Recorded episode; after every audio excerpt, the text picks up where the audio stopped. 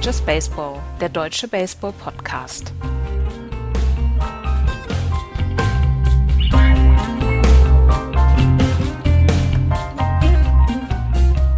Es ist wieder Sonntag, es ist wieder Zeit für Just Baseball. Zum 99. Mal klingeln wir heute bei euch vorbei. Hallo. Heute sind wir wieder zu zweit. Andreas und Axel sind am Start. Guten Tag. Hallo Andreas. Hallo Axel. Wir haben leider, bevor wir anfangen, über die MLB zu sprechen, eine schlechte Nachricht für euch. Ähm, Jan wird weiterhin ausfallen.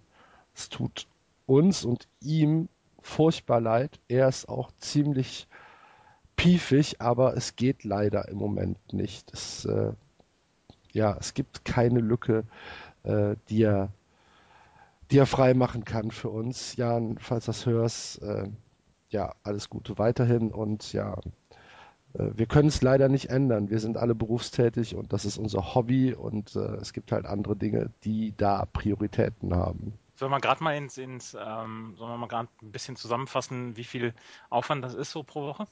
Das können wir gerne machen. Mhm. Also ich habe samstags, äh, samstags ist so der, der Vormittag nach dem Frühstück ist komplett Just Baseball gewidmet. Dann bei mir tatsächlich. Erstmal, erstmal, wir gucken ja auch die Spiele. Ja. Ne? Das ist ja, ist ja auch Zeit. Also ich habe gestern habe ich drei Spiele geguckt, sechs Stunden.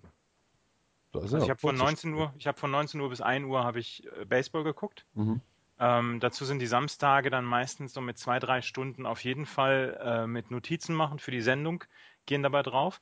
Dann meistens, wir haben uns ja jetzt so langsam den drei Stunden genähert, ähm, die zweieinhalb Stunden Aufnahme.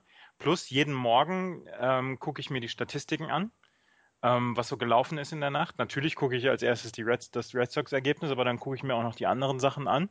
Ähm, und du bist dann, du bist dann relativ zügig bei so 10, 11 Stunden auf jeden Fall pro Woche, die du nur für Just Baseball aufgibst, weil dieses, dieses Interesse, was ich für die anderen Clubs habe, ich habe mir zum Beispiel gestern Dodgers angeguckt, ich habe mir auch Blue Jays neben den Red Sox angeguckt, ähm, das hätte ich nicht, würde ich diesen Podcast nicht machen. Ja, ist bei mir sehr, sehr ähnlich. Äh, bei mir ist es so, dass ich am Tag mindestens eine halbe Stunde Kondens gucke, wahrscheinlich eher länger. Äh, dass ich mir die Statistiken angucke, dass ich natürlich die Red Sox-Spiele so, so weit wie möglich ganz gucke oder wenn es halt mal irgendwelche Alerts gibt, dass man dann äh, MLB TV anmacht, dann ja, SB Nation, ESPN, Fox das sind so die, die Haupt, äh, die Haupt-Online-Medien, auf die ich zugreife. Dann, wie du gesagt hast, der, ähm, der eigentliche Podcast, das Aufnehmen. Dann kommt bei mir noch das Schneiden und das Online-Stellen hinzu, was man tatsächlich nicht unterschätzen sollte. Das ist auch nochmal Arbeit und Zeit, die drauf geht. Und ich denke auch, dass ich so bei ja, 10, 10, 12, 13 Wochenstunden Just Baseball bin ich auch schon. Ne? Das ist äh, klar, ist das, ist das unser Hobby und es macht Spaß und äh, wir würden es ja nicht machen, wenn wir da, wenn es Kacke wäre. äh, man sollte es halt einfach nur nicht unterschätzen und Jan hat halt einfach im Moment nicht die Zeit dafür und das müssen wir halt einfach so respektieren. Ja, nee, es ist einfach nur, um das ins Verhältnis zu setzen, dass das keiner denkt hier, ähm, das, ist, das ist schnell gemacht. Baseball ist ein unglaublich rechercheintensiver Sport. Ich mache ja nebenher auch noch eine, eine Tennissendung äh, wöchentlich. Ähm, das ist bei weitem nicht die Arbeit, die ich habe, die ich für Just Baseball mache. Ja, so ist es. Es macht uns aber ja trotzdem Spaß. Es macht uns Spaß. Das, das soll jetzt nicht weinerlich klingen. Wie gesagt, nur ähm, zur Erklärung, warum es für Jan definitiv in dieser Saison wahrscheinlich nicht mehr klappen wird. Es sei denn, die Mets schaffen die World Series. Ich könnte mir vorstellen, dass das, er dann auch das, dabei ist. Dass er sich dann, dann ein bisschen freischaufelt. Ja. ähm, ja. Und dann ist mir noch der Kopfhörer zerfleddert. Mann, mein ja. Headset echt ein Sennheiser Headset für teuer Geld gekauft. Riesen Scheißqualität. Mhm. Sennheiser, falls ihr das hört. Ne? Lasst mal was rüberwachsen. Genau. Pipi-Männer. ja, und Florian ist im Urlaub, wie gesagt. Florian ist auch nächste Woche noch im Urlaub. Hat er gut geplant äh, zu unserer hundertsten Sendung. Die müssen wir alleine machen, Andreas. Das kriegen wir hin. Wir ja. haben ja schon, wir haben ja schon ein bisschen was. Wir haben dieses Jahr viel alleine gemacht. Wir haben echt ein paar Probleme, äh, in, in einen äh, Rhythmus zu kommen. Ja. Das ganze Jahr schon. Ja, aber. So, irgendwie äh, ist dieses Jahr so ein bisschen der Wurm drin mit den Terminen. Aber ich lasse mich nicht davon abhalten. Nee, nee. Nee, nee. Da ja. kriegen wir gewuppt. Die Baseball-Saison, genauso wie die Just Baseball-Saison, ist ein Grind. Ja, da muss man zwischendurch mal ein bisschen kämpfen. Aber am Ende steht dann auch wieder die World Series. Ja. Ne? Genau so ist es. Ja, jetzt sind wir doch ein bisschen weinerlich geworden, ne? Ach Quatsch. Die Leute können das ab. So. Ja. Und ähm, eine Sache noch. Wir kriegen ja so alle paar Wochen, kriegen wir mal eine Mail oder einen Facebook-Kommentar. Wieso klappt das nicht mit, mit meinem Podcatcher von iTunes? Wir haben keine Ahnung, warum das nicht funktioniert. Es, wir haben einen Verdacht, dass es äh, an, an unserer Aufnahme- äh, bzw. Publizierungssoftware liegt. Die nennt sich Podlove und ist ein, ein Plugin für WordPress, auf dem unser Blog basiert. Und ähm, da gibt es ein Analysetool, um äh, uns zu zeigen, wie viele äh, von euch sich die wöchentlichen Podcasts anhören und über welche Plattform und wie sie da hingekommen sind. Und das ist für uns, ähm, ja, es ist einfach recht, äh, recht interessant zu sehen, wie sich unser äh, Podcast entwickelt und ja, wo ihr herkommt und wie, äh, wie ihr das Ding hört und so weiter.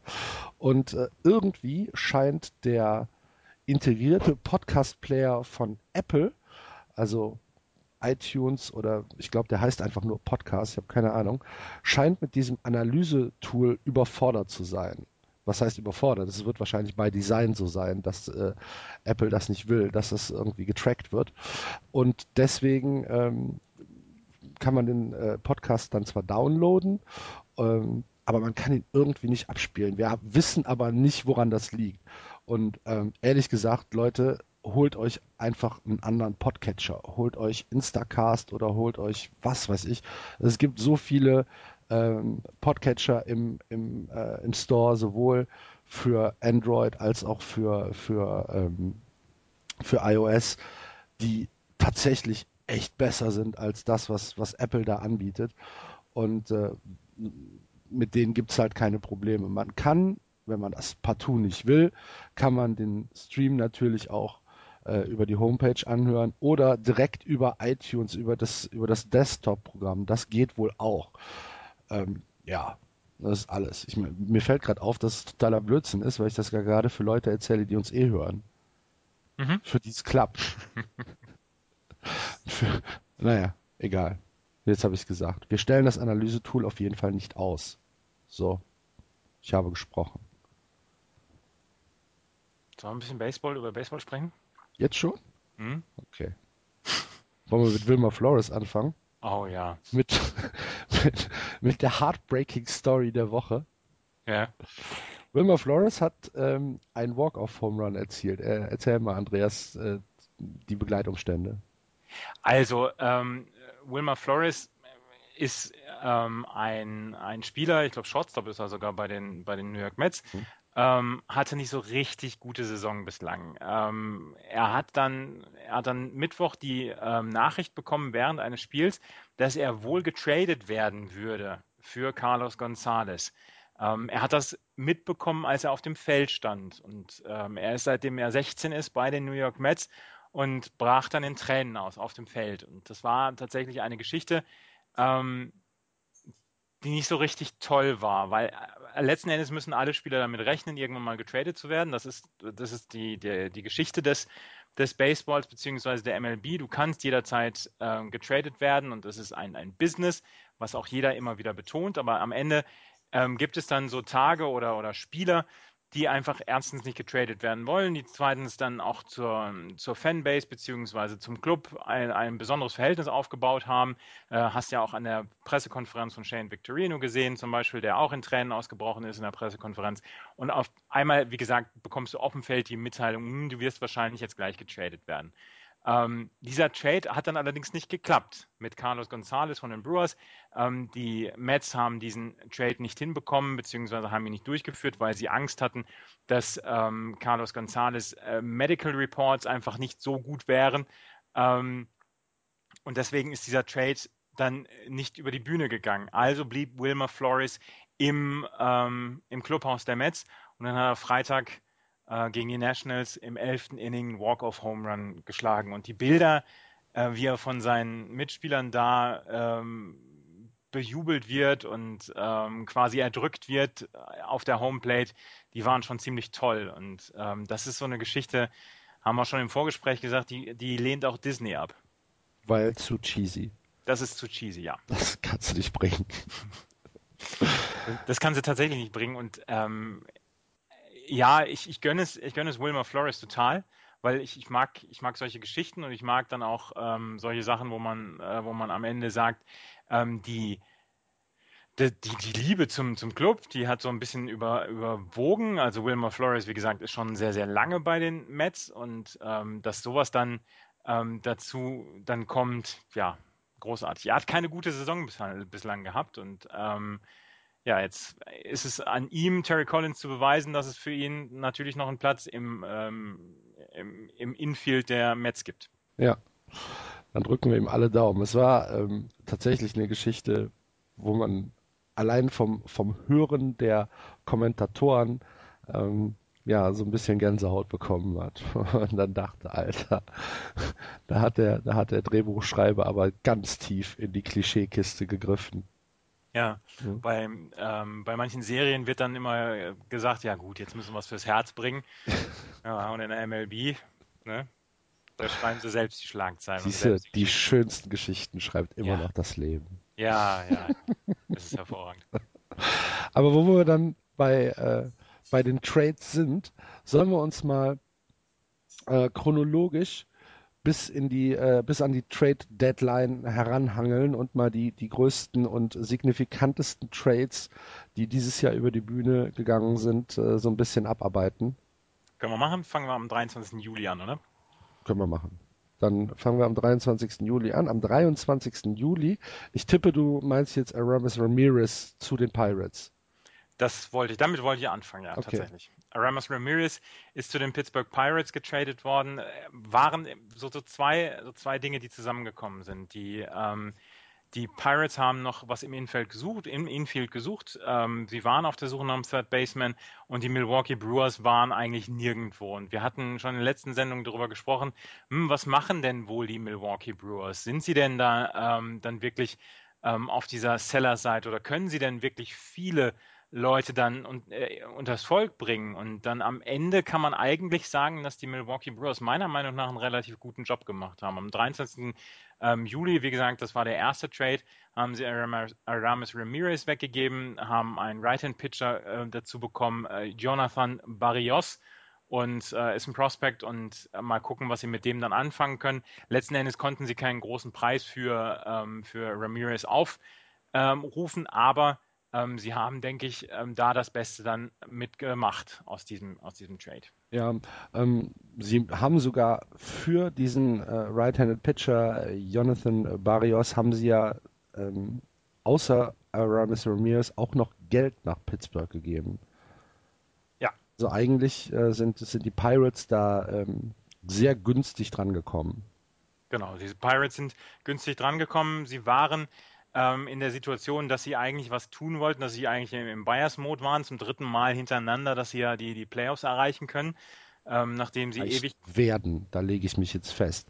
Ja, nachdem sie jetzt zum dritten Mal die, die Playoffs erreichen wollen und werden, laut deiner Ausg Auskunft, ähm, sie waren auf der Third Base Position waren sie unterbesetzt und da haben sie jetzt was äh, getan und ähm, ja, ich bin sehr gespannt, wie sich dieser Trade dann auswirken wird. Ich glaube, dass es eine gute Ergänzung ist. Sie mussten nicht so ähm, tief in die Tasche greifen. Sie haben Jung Ho Kang eigentlich auf der Third Base Position gehabt, den sie jetzt auf die Shortstop Position wieder zurückbeordern können.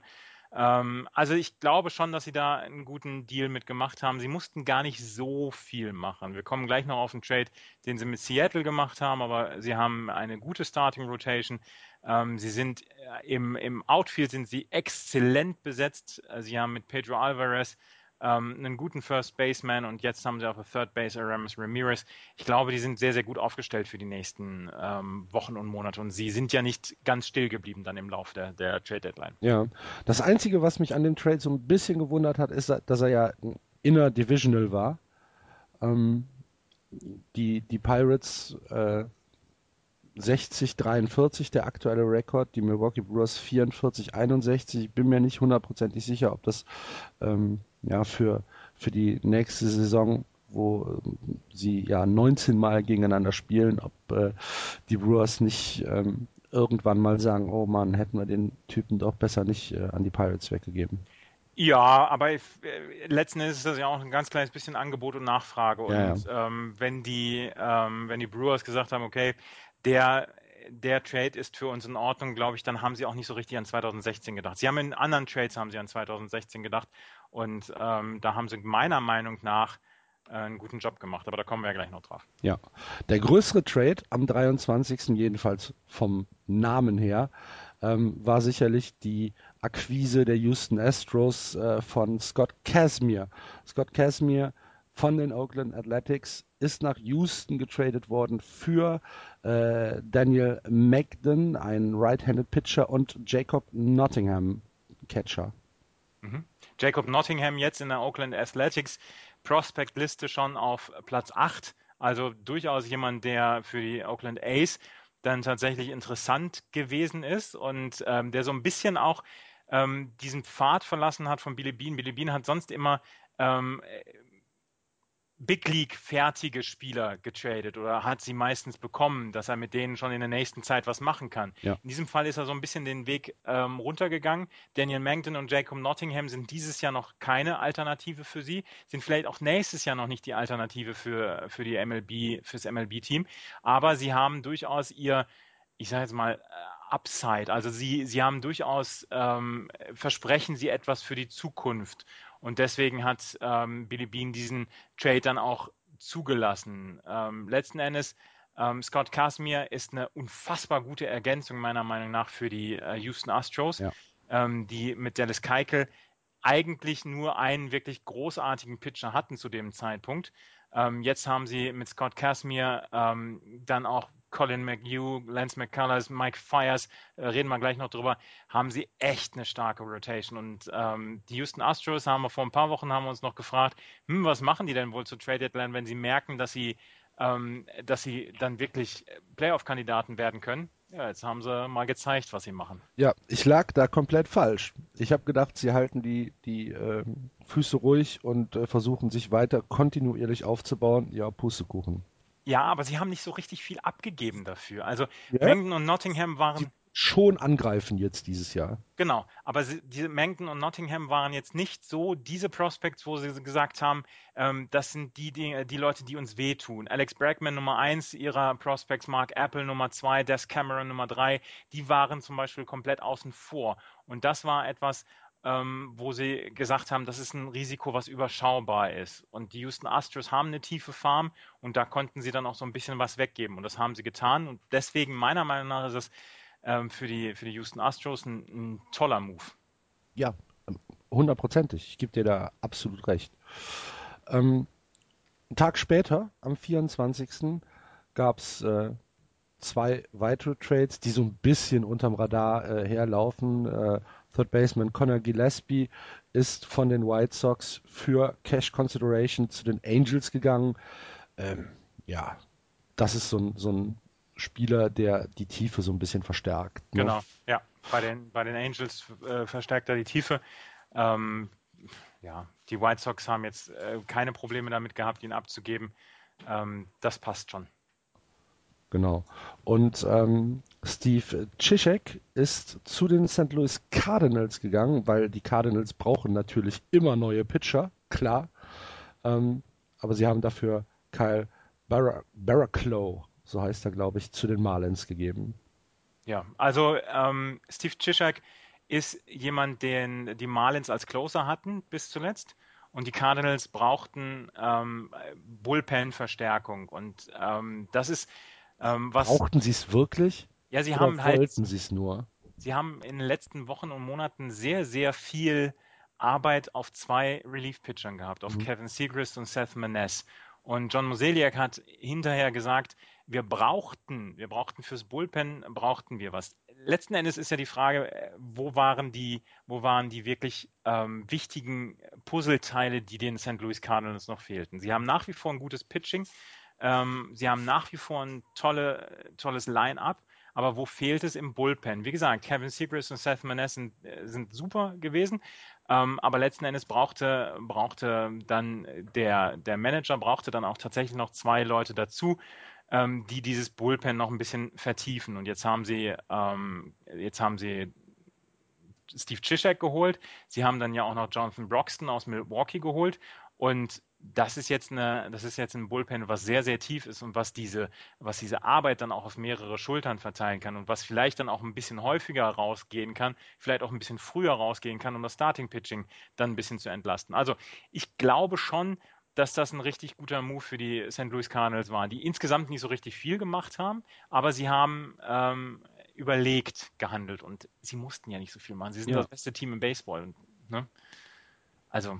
Ja, das hat Florian ja letzte Woche schon gesagt, dass sie eigentlich in der Pole Position äh, in diesem ganzen äh, Trade Deadline ähm, Ding standen, weil sie halt einfach nicht gezwungen sind, uferlos äh, ja, die Farm zu leeren für irgendwelche Player, die ihnen jetzt äh, sofort weiterhelfen. Sie sind vor den San Francisco Giants, die im Moment die zweite Wildcard haben, sind sie neun Spiele davor. Ja.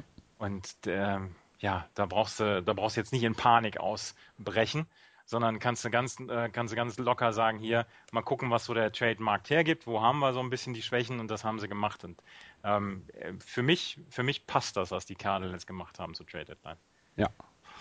Was uns beide so ein bisschen überrascht hat, ähm, ist das Trade-Verhalten der Mets in diesem, in dieser, äh, in diesem Jahr. Am 25. fangen sie an, dass sie sich Juan Uribe und äh, Utility Player Kelly Johnson von den Braves holen. Sie geben dafür zwei Right-Handed Pitcher ab, John Grant und Rob Whalen. Ähm, ja, die Mets auf der, auf der 3B brauchten sie auf jeden Fall Verstärkung. Das hat äh, Juan Uribe innerhalb seiner ersten zwei Starts äh, für, für die Mets schon klar gemacht, dass er das ist. Und mit Kelly Johnson gehen sie dann halt noch ein bisschen in die Tiefe. Letzten Endes ist es dann ja auch ein bisschen die Wette auf ähm, mehr Offensive, mhm, die, genau, ähm, die sie die brauchen. Die New York Mets, wir haben eben schon über Wilmer Flores gesprochen, waren zwischendurch wirklich offensiv nicht anzugucken. Und ähm, jetzt, wir haben gleich noch eine Geschichte dann über Lukas Duda, aber insgesamt mussten sie was tun. Und äh, mit Juan Uribe holen sich halt einen zuverlässigen Mann dazu, außerdem auch noch einen extrem gut aussehenden jungen Mann dazu. Ähm, das ist, das ist dann diese, diese Verstärkung für zwei, ich sage jetzt mal, Middle Prospects, ähm, wo, sie, wo sie nicht unbedingt so richtig tief in die Tasche greifen mussten.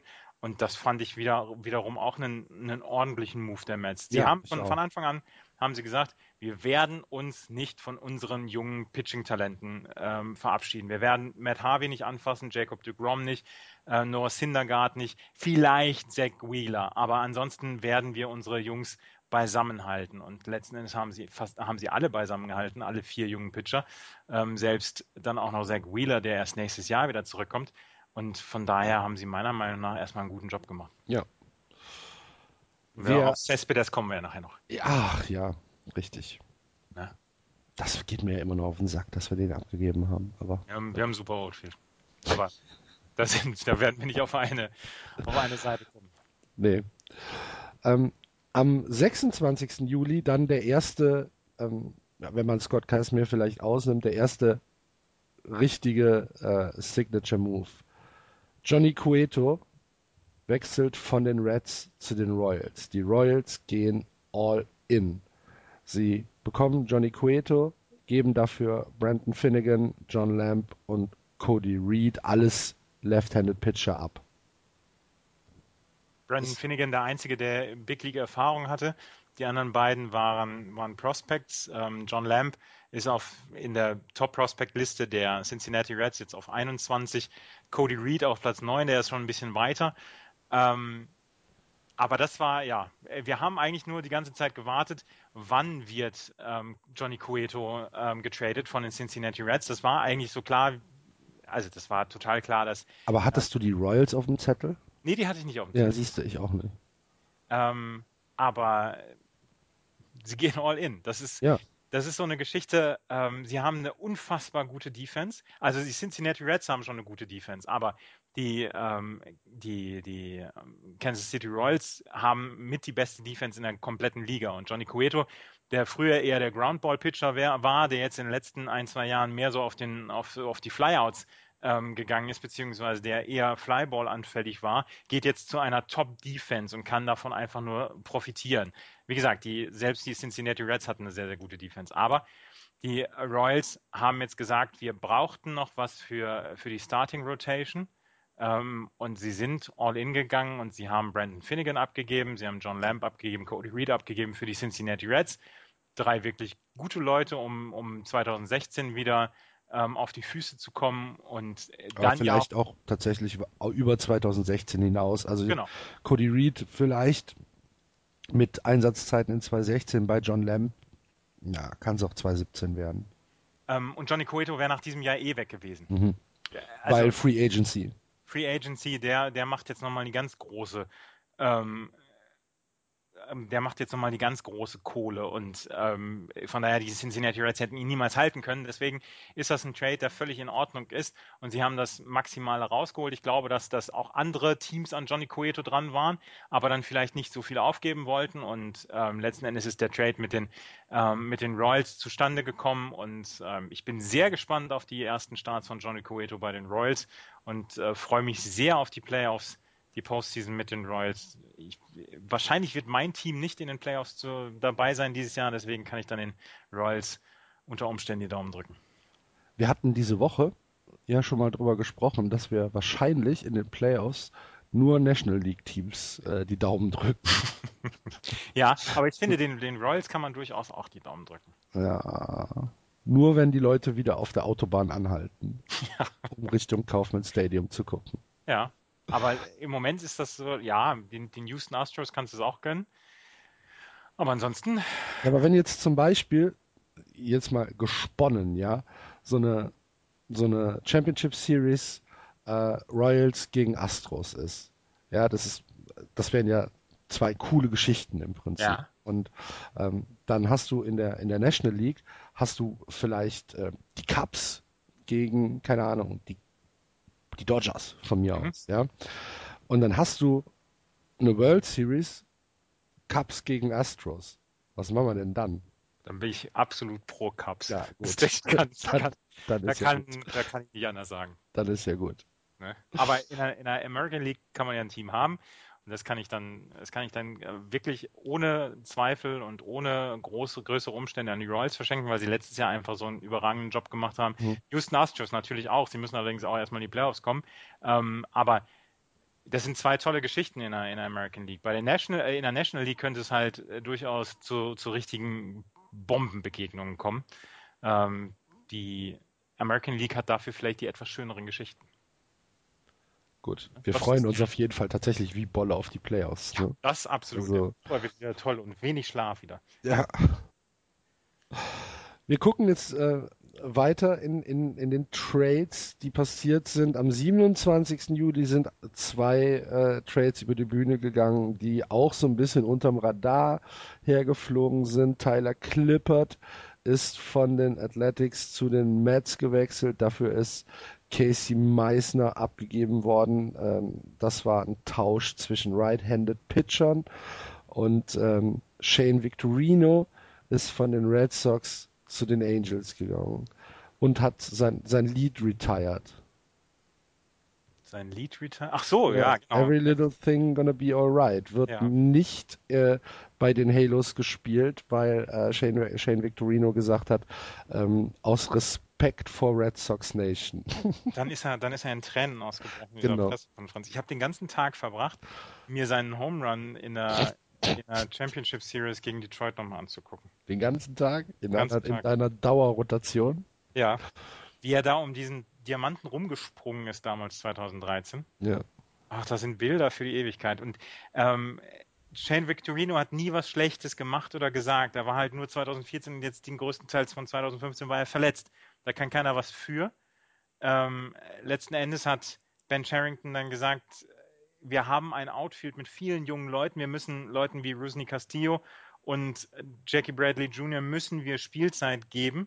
Und deswegen ist das Outfield überbesetzt. Und ähm, Shane Victorino ist der, der am meisten Interesse jetzt im Moment hervorruft. Und Josh Rutledge ist einfach nur jemand, damit man den Trade so ein bisschen ähm, in irgendeiner Weise ähm, für, für die MLB auch sichtbar machen kann. Also es musste ja irgendeiner getauscht werden. Du hättest auch für Cash Consideration machen sollen. Jetzt haben sie einen Infielder, den gucken sie sich an, aber der wird nicht lange mehr bei den Red Sox bleiben. Mhm. Shane Victorino hat jetzt bei den Angels gespielt. Ich habe es mir gestern Abend gegen die Dodgers angeguckt. Mit einem lachenden und einem weinenden Auge habe ich mir das angeguckt. Shane Victorino ist jetzt bei einer Mannschaft, die vielleicht noch die Playoffs erreichen kann.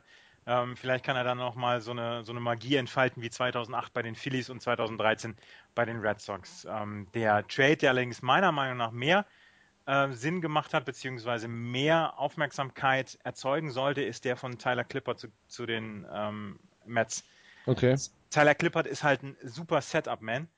Ähm, die Mets hatten noch ihre Bedürfnisse, ihren Bedarf im Bullpen und deswegen glaube ich, dass Tyler Clippert da wirklich, wirklich für, für ordentlich Krach sorgen kann. Und der war bei den Nationals gut, er war bei den A's gut, war aber halt nicht so häufig genutzt. Die äh, Athletics haben Casey Meissner bekommen, der ist in ihrer Prospect-Liste jetzt auf Platz 11 der Prospects, also auch wieder ein ordentlicher Gegenwert, aber auch der ist noch nicht ähm, nächstes Jahr fertig. Also auch wieder eine Billy Bean-Geschichte, die eher für 2017 angelegt ist.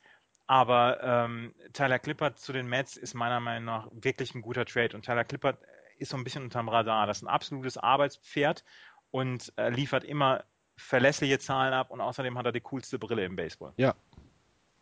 Ne? Das kann man so sagen. Okay, ich habe ihn tatsächlich nicht so ähm, signifikant eingeschätzt, wie du das jetzt gemacht hast, aber okay. Bin, ich, bin, ich, bin, bin ein kleiner, ich bin ein kleiner Tyler Clippert-Fanboy. Der sieht so ein bisschen aus wie der, wie der Mitschüler, der früher auf dem Schulhof immer ähm, geärgert worden ist, aber der dir im Geschichtsleistungskurs dann immer vorgesagt hat. Und man ihn deswegen schätzte. Aha. Ich habe nie, hab nie zu den coolen Leuten in der Schule gehört, deswegen ähm, ich habe immer neben den Jungs gesessen, die, die vielleicht in der Schule geärgert worden sind und, ähm, und kam mit denen immer gut klar. Okay. Mhm. Ich mag Tyler Clippert. Tyler Clippert wäre früher, wäre ich früher gerne Mitschüler gewesen. Glaube ich. Lass uns mal schnell weitermachen. Schnell weitermachen. Ich mich hier gerade Kopf und Kragen. Bevor es hier schlimmer wird. Ja. Am letzten Dienstag der erste riesengroße große WTF-Moment für mich. Mhm. Troy Tulowitzki geht ähm, zu den Blue Jays. Der Deal umfasst Troy Tolowitzki und LaTroy Hawkins, Right-Handed Pitcher, der zu den äh, Blue Jays wechselt. Dafür bekommen die Rockies José Reyes, äh, Shortstop, klar, äh, Miguel Castro, Jeff Hoffman und Jesus Tinoco, alle drei Right-Handed Pitcher. Äh, ich hab's tatsächlich nicht gerafft. Troy Tulowitzki von den Rockies zu den Blue Jays war für mich ähm, überraschender als der Wechsel von Miso Bretschko vom FC nach Nürnberg. ja, obwohl der auch schon sehr, sehr überraschend war. Das ne? meinte ich damit. ja, aber also das war tatsächlich, ähm, da habe ich gedacht, wow. Was ist denn da los? Die Toronto Blue Jays, das müssen wir dann ja auch erstmal da, nochmal. Da, da müssen wir ja noch ein paar Sachen drüber erzählen über die ja, Blue Jays. Aber, aber die sind zu diesem Zeitpunkt jetzt mal sechs Spiele hinter den New York Yankees und zwei Spiele in der Wildcard-Statistik zurück. Mhm. Es ist also alles andere als sicher, dass die dieses Jahr in die, in die Postseason kommen. Sie haben allerdings alles dafür getan, um am Ende sagen zu können, wir haben wir es probiert. probiert. Mhm. Ja.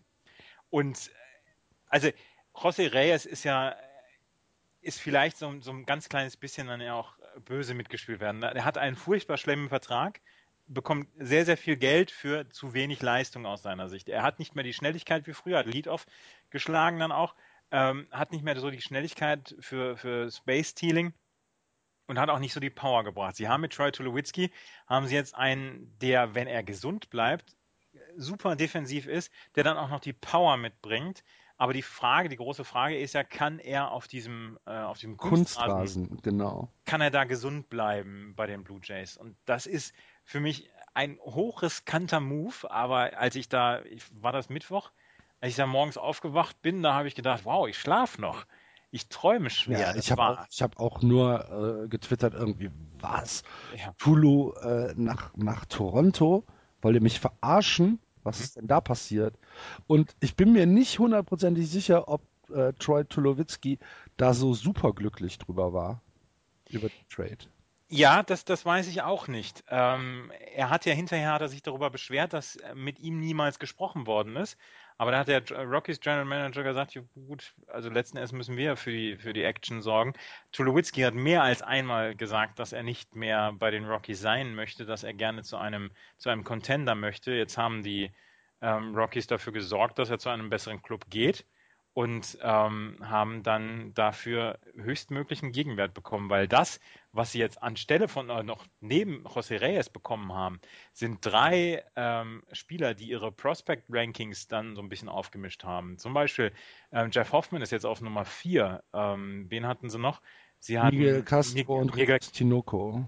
Miguel Castro auf Nummer 10 und Tinoco ist auf Nummer 18. Also sie haben durchaus ihre, ihre, ihre Farm durchaus verstärkt. Und es gab ja dann Gerüchte, ob José Reyes gleich weitergegeben wird, aber das ist nicht zustande gekommen.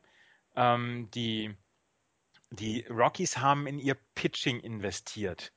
Und das ist einfach etwas, ich glaube, anders geht es in der Höhe nicht. Ich habe gelesen, ähm, in den 47 oder 45 Jahren, die die Rockies jetzt bestehen, gab es erst zwei Pitcher, die in ihrer Karriere mehr als 1000 Innings bei den Colorado Rockies geschafft haben. Mehr als 1000 Innings. Also mhm. mehr als, ich sage jetzt mal fünf Saisons. Mhm. Clayton Kershaw hat jetzt schon mehr, hat jetzt schon mehr ähm, Innings. Also die, dieses Stadion da in Denver ist einfach ein, ein, ein Stadion in der Höhe dann auch, was jeden Pitcher killt. Und wenn du dann ganz, ganz viel in dein Pitching investieren kannst, glaube ich, ist das der richtige Wert. Also du brauchst halt Pitching ohne Ende. Die Offensive kommt bei der dünnen Luft, kommt sowieso da, dahin also da, das, das brauchst du. Ähm, du kannst zwar Leute gebrauchen, die, die, die Power haben, aber auch Leute mit weniger Power können da den Ball über den Zaun schlagen. Ja, und du brauchst halt vor allen Dingen ein tiefes äh, Bullpen. In, du brauchst unglaublich tiefes Pitching-Personal. Ja.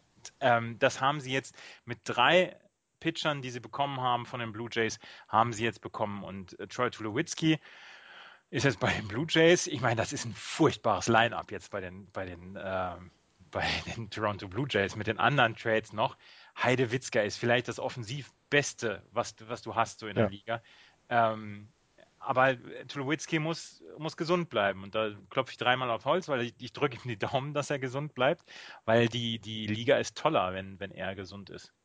Und äh, aber was haben die für ein Line-Up? Ich meine, wenn du das Infield allein schon anguckst, mit Encarnacion, mit Josh Donaldson, vielleicht der beste Third Baseman in der Liga, Troy Tulowitzki, dann haben wir jetzt Min Troy Tulowitzki gesund, in meinen Augen mindestens Top 3 der Shortstops in der ja, Liga. Ja, ja, ja, ja. Dann haben sie José Bautista noch, Encarnacion halt auf, auf der DH. Und auch alles Power-Hitter. Ja, ja, ja, ja.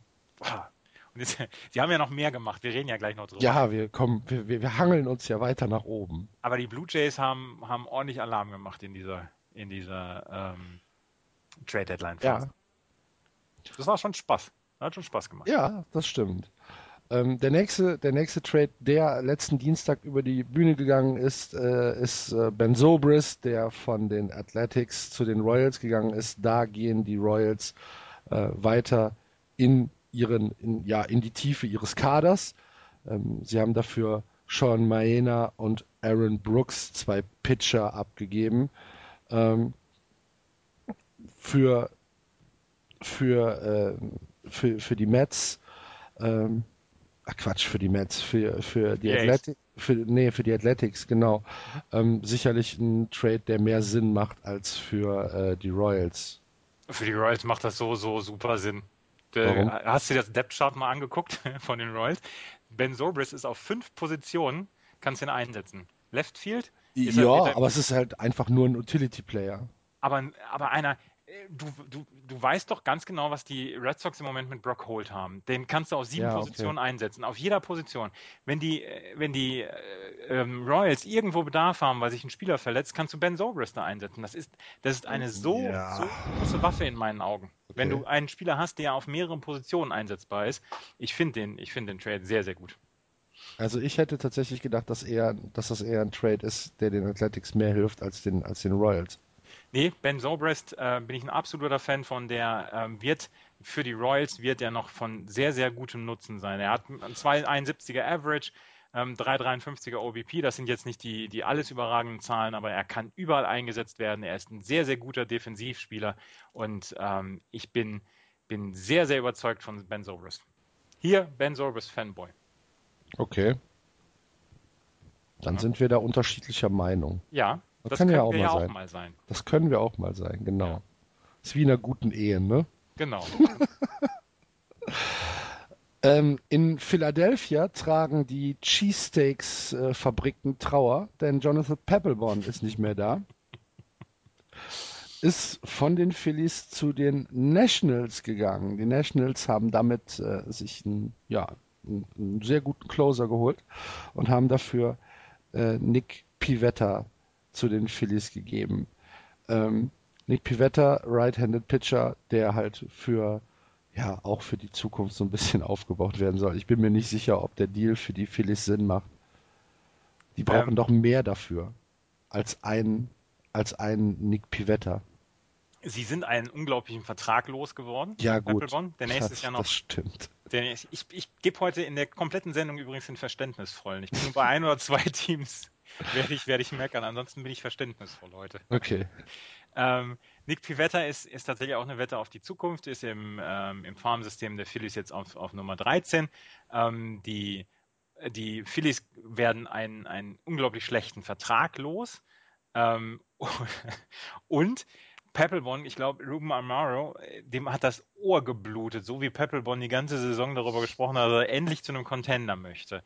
Und irgendwann haben die Nationals angerufen und haben gesagt, komm, willst du Peppelbon loswerden hier? Hm? Wir geben dir einen ich gebe dir, ich gebe dir einen, einen Prospect, der so ein Top 20 Prospect ist, Genau. Und, äh, eine Tüte Nudelsuppe. Und eine Tüte Nudelsuppe und dafür müsste er die, was, was kriegt er, 23 Millionen im Jahr oder irgendwie ja, sowas? Ja, also er, hat, er hat damals einen furchtbaren Vertrag bei den Phillies unterschrieben. Genau, da, dafür habt ihr den los und dann hat, äh, dann hat in, in Philadelphia hat die Glocke dreimal geläutet und dann haben sie gesagt, alles klar. Schön. Ja. Jonathan. Jonathan. Jonathan. Miracoli ist fertig. Pack deine Sachen, geh jetzt. Genau. Aber geh. Genau.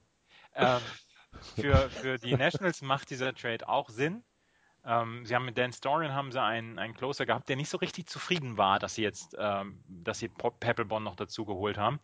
Ähm, aber äh, Storian hat nicht so richtig gut, Drew Storian, Entschuldigung, hat nicht so gut ähm, performt, obwohl er jetzt einen 1,64er ERA hat und 29 Saves.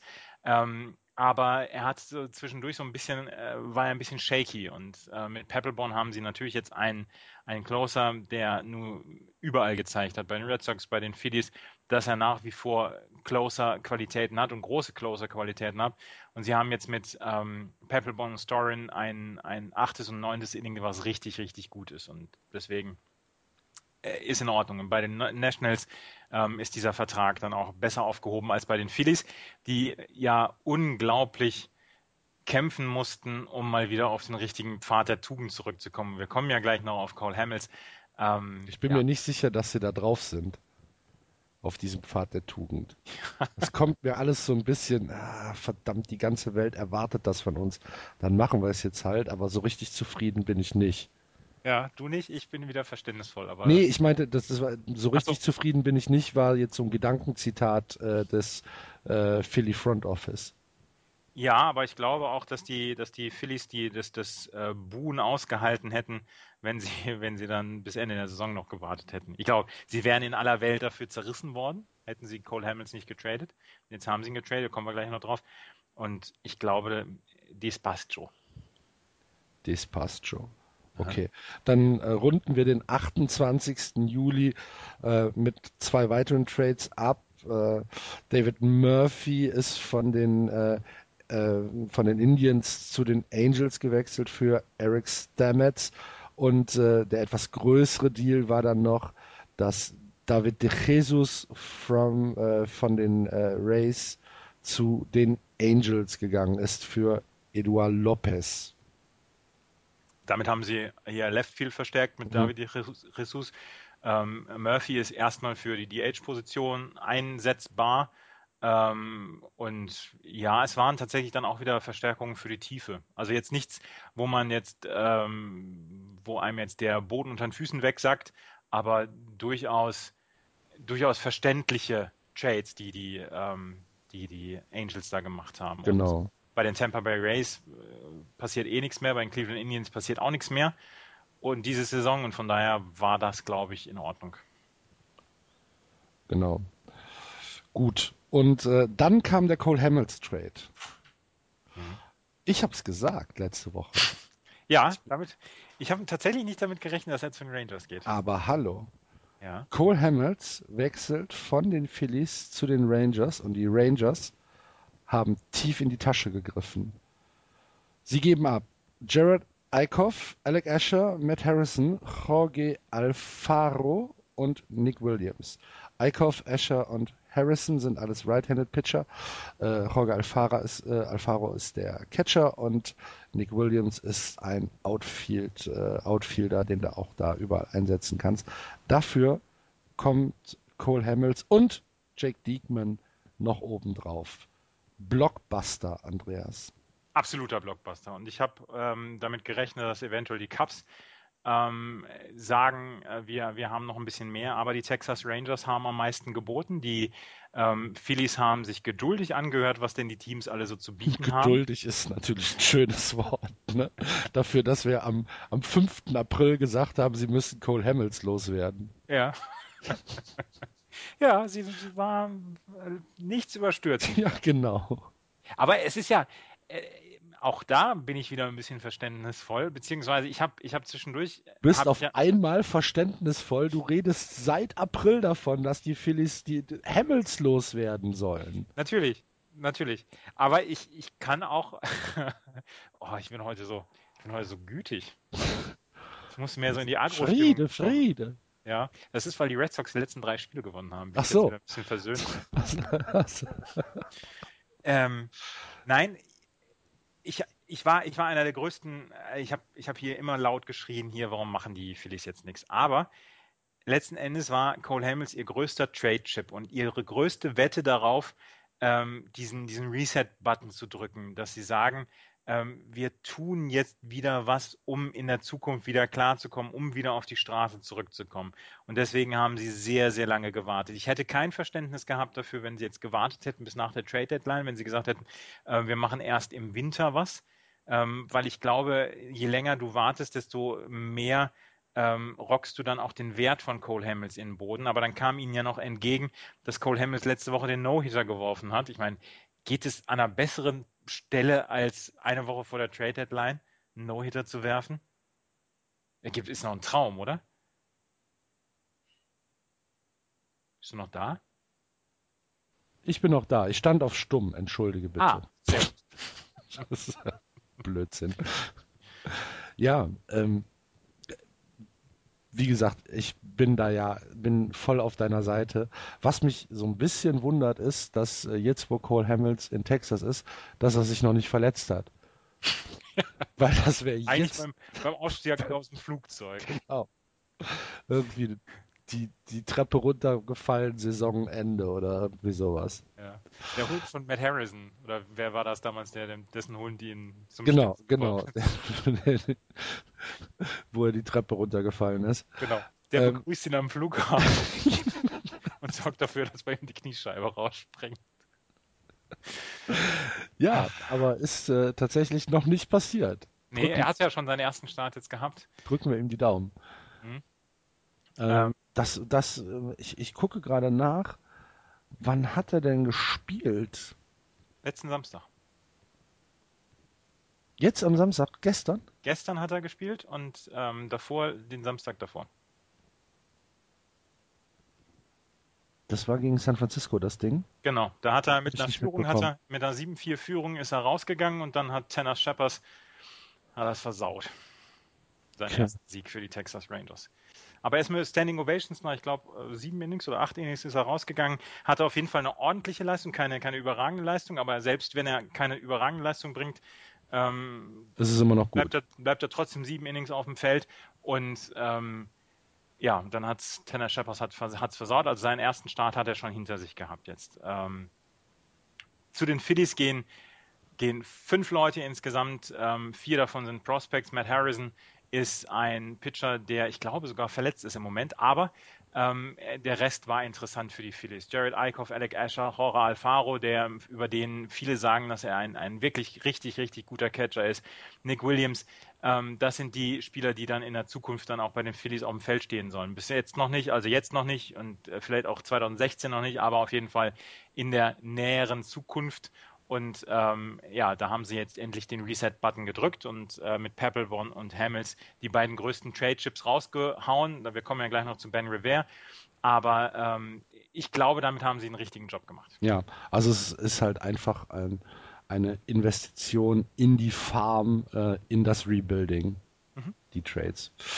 Okay, dann wir, wir nähern uns immer weiter der Deadline und äh, jetzt nehmen die Trades so ein bisschen Fahrt auf. Am äh, 30. fängt es an mit Joe Blanton, der von den Pirates äh, ähm, akquiriert wurde von den Royals. Da gab es nur ein bisschen Cash für. Das ist halt einfach äh, auch ja eine Investition in die in die äh, in die Tiefe der der ähm, des Pitching Staffs. Mehr ist das in meinen Augen nicht. Der nächste Trade ist Interessant. Brandon Moss. Mhm. Brandon Brand Moss ist von den Indians äh, zu den Cardinals gegangen. Brandon Moss ist ja auch so ein, so ein, so ein bisschen Utility Player, den kannst du ins Infield, ins Outfield stellen. Ähm, dafür haben sie Rob Kaminsky, den äh, Pitcher, zu den Indians gegeben. Und jetzt lass mich raten, du bist ein Brandon Moss Fanboy. Nee, bin ich eben nicht. Ach, okay. Die Cleveland Indians geben einen ihrer Top, äh, die, die, die St. Louis Cardinals geben einen ihrer Top Prospects ab mit Rob Kaminsky und bekommen dafür Brandon Moss, der, den du, wie gesagt, äh, auf mehreren Positionen einstellen kannst, aber der in dieser Saison noch gar nicht abgeliefert hat. Der hat zwar 50 RBI und 15 Home Runs, aber ein Average von 2,13, OBP von 2,83 und das ist für mich ein, ein, ein großer Trade, der Richtung Indians geht. Ich glaube, die Indians trauten ihren Ohren nicht, als sie gesagt haben, komm, wir, ähm, wir geben euch Rob Kaminsky, wenn ihr uns Brandon Moss gebt. Ich bin, ähm, ich bin sehr verwundert über diesen Trade, weil äh, Rob Kaminsky jetzt diese, diese Cleveland Indians Farm durchaus verbessert. Er ist sogar vor Brady Aikner äh, eingereiht worden in der MLB Top Prospects Liste. Also ja, das ist schon, ist. weil er ein bisschen älter ist. Ja, aber trotzdem, das ist eine, ähm, das ist eine, das ist eine Geschichte, die ähm, die ich für sehr, sehr verwunderlich hält, halte. Johan Moncada ist Top Prospect bei den, bei den Red Sox ist und ist äh, Single A noch. Also. Hm. Naja gut, also Brandon Moss ist, ist zu den Cardinals gegangen, damit die halt ihre ähm, ja, ihre Injury-Issues, äh, ihre Verletzungsmiserie so ein bisschen abfedern, weil sie sagen, okay, wenn uns dann äh, im Infield oder im Outfield irgendeiner wegbricht, dann äh, können wir zur Not immer noch Brandon Moss dahinstellen. Ja, ja. Ich meine, die St. Louis Cardinals, äh, Sie, sie sollten ja diesen, die Amerikaner sprechen vom Benefit of a Doubt bekommen. Also man sollte ihnen im, im Zweifel ja trauen. Die Cardinals haben in den letzten Jahren nicht so richtig viel falsch gemacht. Ähm, ich glaube trotzdem, dass das ein sehr, sehr großer Wert war, den sie dafür aufgegeben haben. Ja. Na gut. Ich finde den nächsten Trade viel, viel interessanter. Ist er auch. Natürlich. Und zwar ähm, der David Price Trade. David Price ist von den Tigers zu den Blue Jays gegangen. Wir hatten ja eben die Blue Jays schon so ein bisschen mal drin gehabt.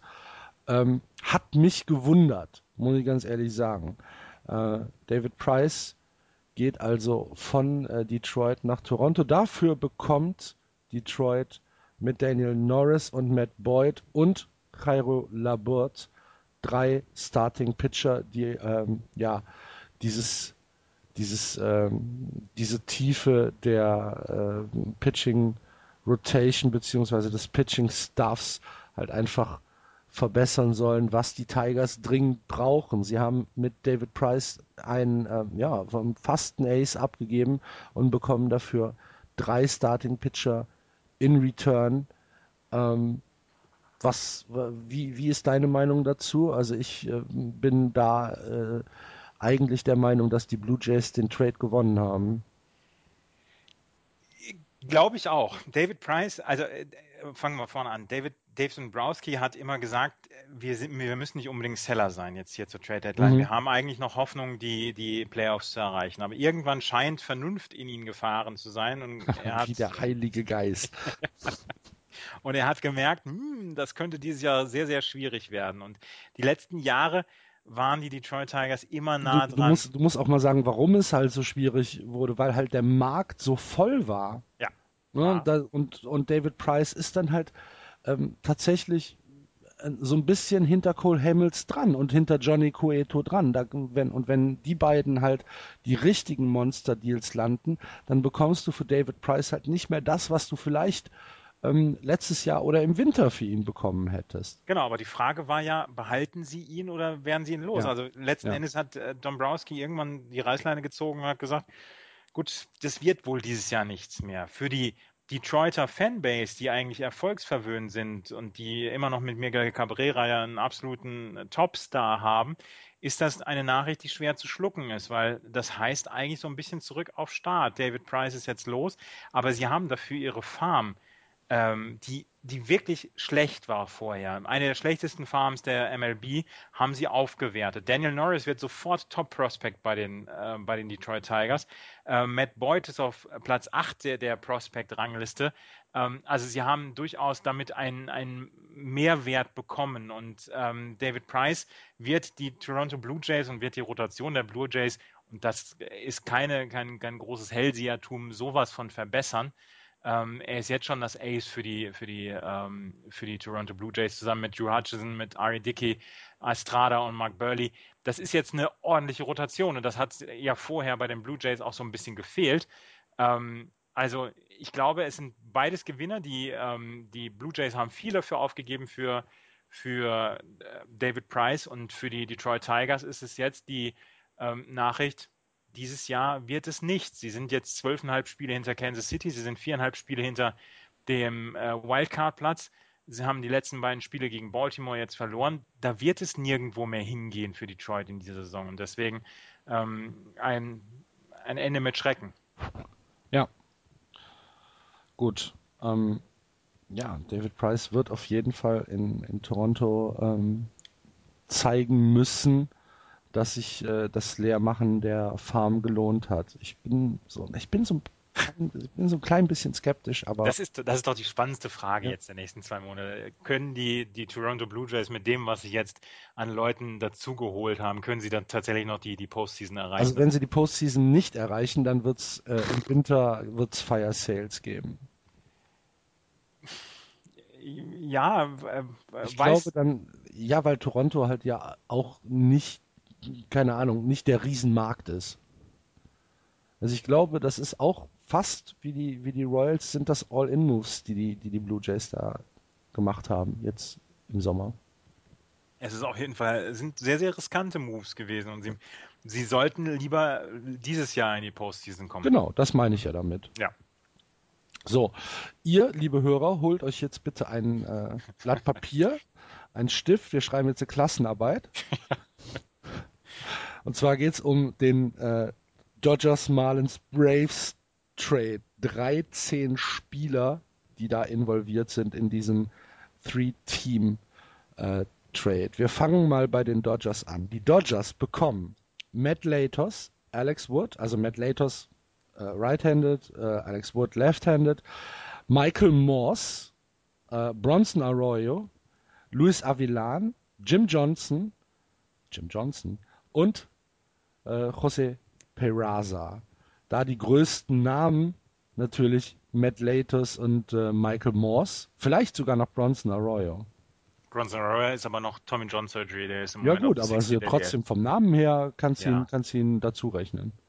Ja. Oder würdest du Matt Latos und äh, Alex Wood, da, äh, Quatsch, äh, Michael Morse darüber stellen? Matt Latos, Alex Wood, glaube ich, waren die Spieler, um die es ging, weil die Alex Wood? noch weil die Dodgers noch die, die Starting Rotation verbessern wollen, wollten. Ähm, ich glaube, das ist. Äh, Aber das wo, wo, wo, wo kommt denn Alex Wood in die Starting Rotation? Der ist im Moment an der 4. Hinter Kershaw, Granke, Anderson ist er im Moment die 4 in dem okay. Depth Chart. Das habe ich, das hab ich tatsächlich nicht auf dem Bild gehabt. Ja. Okay. Ja. Matt Latos ähm, natürlich auch. Ähm, ja, das ist eine, das ist für die, für die Dodgers. Die Dodgers müssen sich kein, keine Sorgen um, um, Geld machen. Letzten Endes haben sie, ähm, haben sie Leute gebraucht hinter Kershaw und Granky. Sie haben bei Cueto den kürzeren gezogen, sie haben bei David Price den kürzeren gezogen, sie haben bei Cole Hamels den kürzeren gezogen ähm, und mussten dann irgendwas ähm, machen, um die Starting Rotations nach Kershaw und Granky zu verbessern. Da hat es in den letzten Jahren dann auch in der Postseason immer gar nicht gehakt. Kershaw hat in der Postseason dann auch nicht so richtig ähm, performt, aber sie haben dann die Nummer 3 und 4 dann halt nicht so richtig gut besetzen können. Und deswegen ähm, ist dieser Trade für, für Matt Latos und Alex Wood dann schon dieser, ähm, dieser, dieser Trade, wo man sagt, wir, wir erhöhen die Tiefe dieses, dieses, äh, dieser Starting Rotation und ähm, der Rest sind dann auch Dreingaben. Natürlich Michael Morse, den kannst du dann äh, im Outfield nehmen, den kannst du an der First Base nehmen, das ist, das ist alles in Ordnung. Aber an der First Base hast du zum Beispiel im Moment Adrian Gonzalez, da kannst du auch Scott Van Slyke mit reinnehmen. Du hast ähm, aber Yasiel Puig, ich habe ihn gestern gegen, gegen die Angels wieder gesehen. Ja. Ach, großartig. Ähm, aber du kannst ihn, du kannst ihn auch auf, auf mehreren Positionen dann noch einsetzen. Ähm, letzten Endes ging es meiner Meinung nach um Latos und Alex Wood für die Dodgers. Okay. Aber wen sie abgegeben die, haben, ist die, interessant. Die, die, ähm, die Dodgers, du, du kennst den TV-Deal der Dodgers, ne? Mhm. Acht Milliarden? 8 Milliarden für ja. 25 Jahre. Ja, wie gesagt, die, um Geld müssen die sich keine Sorgen machen. Und ja. ähm, es gab diese Woche eine Übersicht über die größten TV-Deals. Ich weiß nicht, ob du die mitbekommen hast. Nee, aber ich habe äh, mitbekommen. Weil, weil Fox Sports äh, ah, was ist es? Fox Sports. Irgendein, irgendeine Mannschaft hat dieses, diese Woche einen großen Die Cardinals. Die Cardinals, genau. Die Cardinals haben halt einen neuen, äh, einen neuen Deal gemacht. Ich finde gerade die Übersicht nicht. Tut mir leid, liebe Hörer. Ähm, auf jeden Fall äh, ist es ein 20, 20 Jahre Deal mit äh, Fox Sports für, ich glaube, äh, Zwei oder drei Milliarden. Drei Milliarden. Mhm. So. Und mit drei Milliarden kannst du schon ein bisschen was machen. Mhm. also. Das ist schon in Ordnung. Ja. Ich meine, es ist halt nicht Dodgers Niveau, aber es ist das, der zweitgrößte TV-Deal, ähm, der über die äh, Bühne gegangen ist dieses Jahr. Wenn ich sie gleich irgendwo noch finde, dann äh, bringe ich das noch rein. Ähm, ja, aber du, du warst gerade äh, bei dem äh, Dodgers-Deal dran. Äh, wen sie abgegeben haben, erzähl mal. Unter anderem Hector Oliveira. Über, für den haben sie ähm, letztes Der ist Jahr, aber zu den Braves gegangen, ne? Der ist zu den Braves ja. gegangen, genau. Ähm, für den haben sie letztes Jahr haben sie extrem viel Geld ge gegeben im International Draft und ähm, den hatten sie eigentlich vor zu behalten, aber den mussten sie wohl aufgeben, um dann ähm, diese, ähm, diesen Trade dann möglich zu machen, um dann am Ende zu diesem, zu diesem Ergebnis zu kommen. Und Hector Oliveira, dem wird eigentlich eine, eine gute Karriere vorausgesagt, aber ähm, man hat gedacht, er würde sie bei den Dodgers bringen und jetzt ist er bei den, bei den Atlanta Braves. Bin ich sehr gespannt. Der Rest, ähm, gebe ich offen zu, das sind alles Namen, die ich nicht unbedingt kenne also Jeff Brigham zum Beispiel, der bei den Marlins jetzt oder der zu den Marlins gekommen ist, jetzt auf Platz 23 in deren Depth Chart in der Prospect-Liste zum Beispiel. Ähm, das sind Namen, über die wir uns eventuell in den nächsten Jahren dann noch Gedanken machen werden. Aber ähm, meiner Meinung nach die, ähm, die meiste, den meisten Aufruhr machen Matt Latos, Alex Wood, dann ähm, Hector Oliveira. Ja. Und die, ja. die Marlins haben ein paar Namen bekommen, plus Salary Relief. Also sie, es ist viel Geld oder viel Gehalt von den, ähm, von den Dodgers aufgenommen worden. Ich meine, sie können es machen. Ne? Ja. Ich habe übrigens ähm, jetzt tatsächlich diese Übersicht gefunden, mhm. weil ähm, Entschuldigung. Dieses, dieses, äh, dieses Multitasking ist nichts für mich. reden und reden und, äh, und lesen. Ähm, es war ein 15 Jahre Deal. Es war mhm. kein, äh, war kein, kein 20 Jahre Deal, es war ein 15 Jahre Deal. Die St. Louis Cardinals bekommen äh, von Fox Sports Midwest für 15 Jahre eine Billion äh, US-Dollar, also eine Milliarde äh, in, in europäischen Terms gesprochen, ähm, bekommen einen Minderheitenanteil an Fox Sports Midwest. Äh, dafür darf äh, der Sender ein Stadionrestaurant benennen. Juhu. Und äh, die Cardinals sind mit diesem Deal anscheinend sehr zufrieden. Laut der Übersicht, die ich hier habe, sind die Cardinals. Welcher Markt in Amerika? Sag mal eine Nummer, Andreas. Nummer? 8, 9? 8, 9, 21. Alter. Aha. Dafür sind sie ganz schön gut in den letzten Jahren, Jahrzehnten gewesen. Ja. Ähm, und der, der, ja, der größte Trade äh, oder der größte ähm, Fernsehvertrag ist halt der Time Warner Cable mit den, mit den Dodgers. 8,35 Milliarden für 25 Jahre. Und danach kommen schon die Texas Rangers mit äh, Fox Sports. Fox Sports äh, haut im Moment Kohle raus ohne Ende. Wie viel gibt Nessen für die Red Sox? Das weiß ich nicht. Es ist auf jeden Fall nicht Top 10. Ja, wir verkaufen uns immer zu günstig. Jetzt bist du beleidigt. Ein bisschen, ja. Weißt du, wer auch, weißt du, weißt du, wer einen Riesenvertrag hat? Das sind die nee. Padres. Echt? Ja. Die Padres haben auch mit Fox Sports einen Vertrag über 20 Jahre für 1,2 Milliarden. Tja. Und was sind die Padres für einen Markt? Uh, da auch so 14, 15? 28. 28? Ja. Heidewitzka. Mhm. So ja. sieht es aus. Gut, äh, das nur am Rande. Und äh, dann schließen wir diesen Trade ab mit äh, der, ja, der kompletten Übersicht zu den Marlins sind im Zuge dieses 13-Player-Trades gewechselt. Jeff Bryham, Victor Arroyo, Kevin Guzman und äh, sie bekommen halt äh, Lates und Morse von, äh, von der Salary runter. Und äh, zu den Braves sind, wie eben schon erwähnt, Hector Oliveira äh, und Paco Rodriguez gewechselt, dazu Zach Bird und sie bekommen einen äh, Competitive Balance Draft Pick, ähm, der wahrscheinlich, also von den Marlins, der wahrscheinlich irgendwo so rund um Nummer 20 sein wird für nächstes Jahr. Mhm. Okay, der nächste Trade, Joachim Soria ist von den Tigers zu den Pirates gewechselt. Im Zuge von ähm, dem Verlust von David Price nur logisch, dass sie dann auch Joachim Soria äh, weggegeben haben. Dafür haben sie Jacoby Jones bekommen von den Pirates. Auch etwas, um ihre, ihre Farm zu verstärken. Er ist auf genau. Platz 13 in, in dem äh, Depth Chart Ranking oder im, im, Prospect Ranking für die Detroit Tigers. Und die äh, Pirates verstärken ihr Bullpen natürlich nochmal um ein Vielfaches. Joaquim Soria ist ein, ist ein etablierter Relief-Pitcher. Der hat lange Jahre dann ja auch, ähm, war er der Closer. Aber Clint Hurdle hat schon gesagt, Mark Melanson ist weiterhin der Closer für die Pirates und Joachim Soria soll das achte Inning pitchen. Und da haben die, ähm, die Pirates meiner Meinung nach einen sehr, sehr guten Job gemacht. Ja.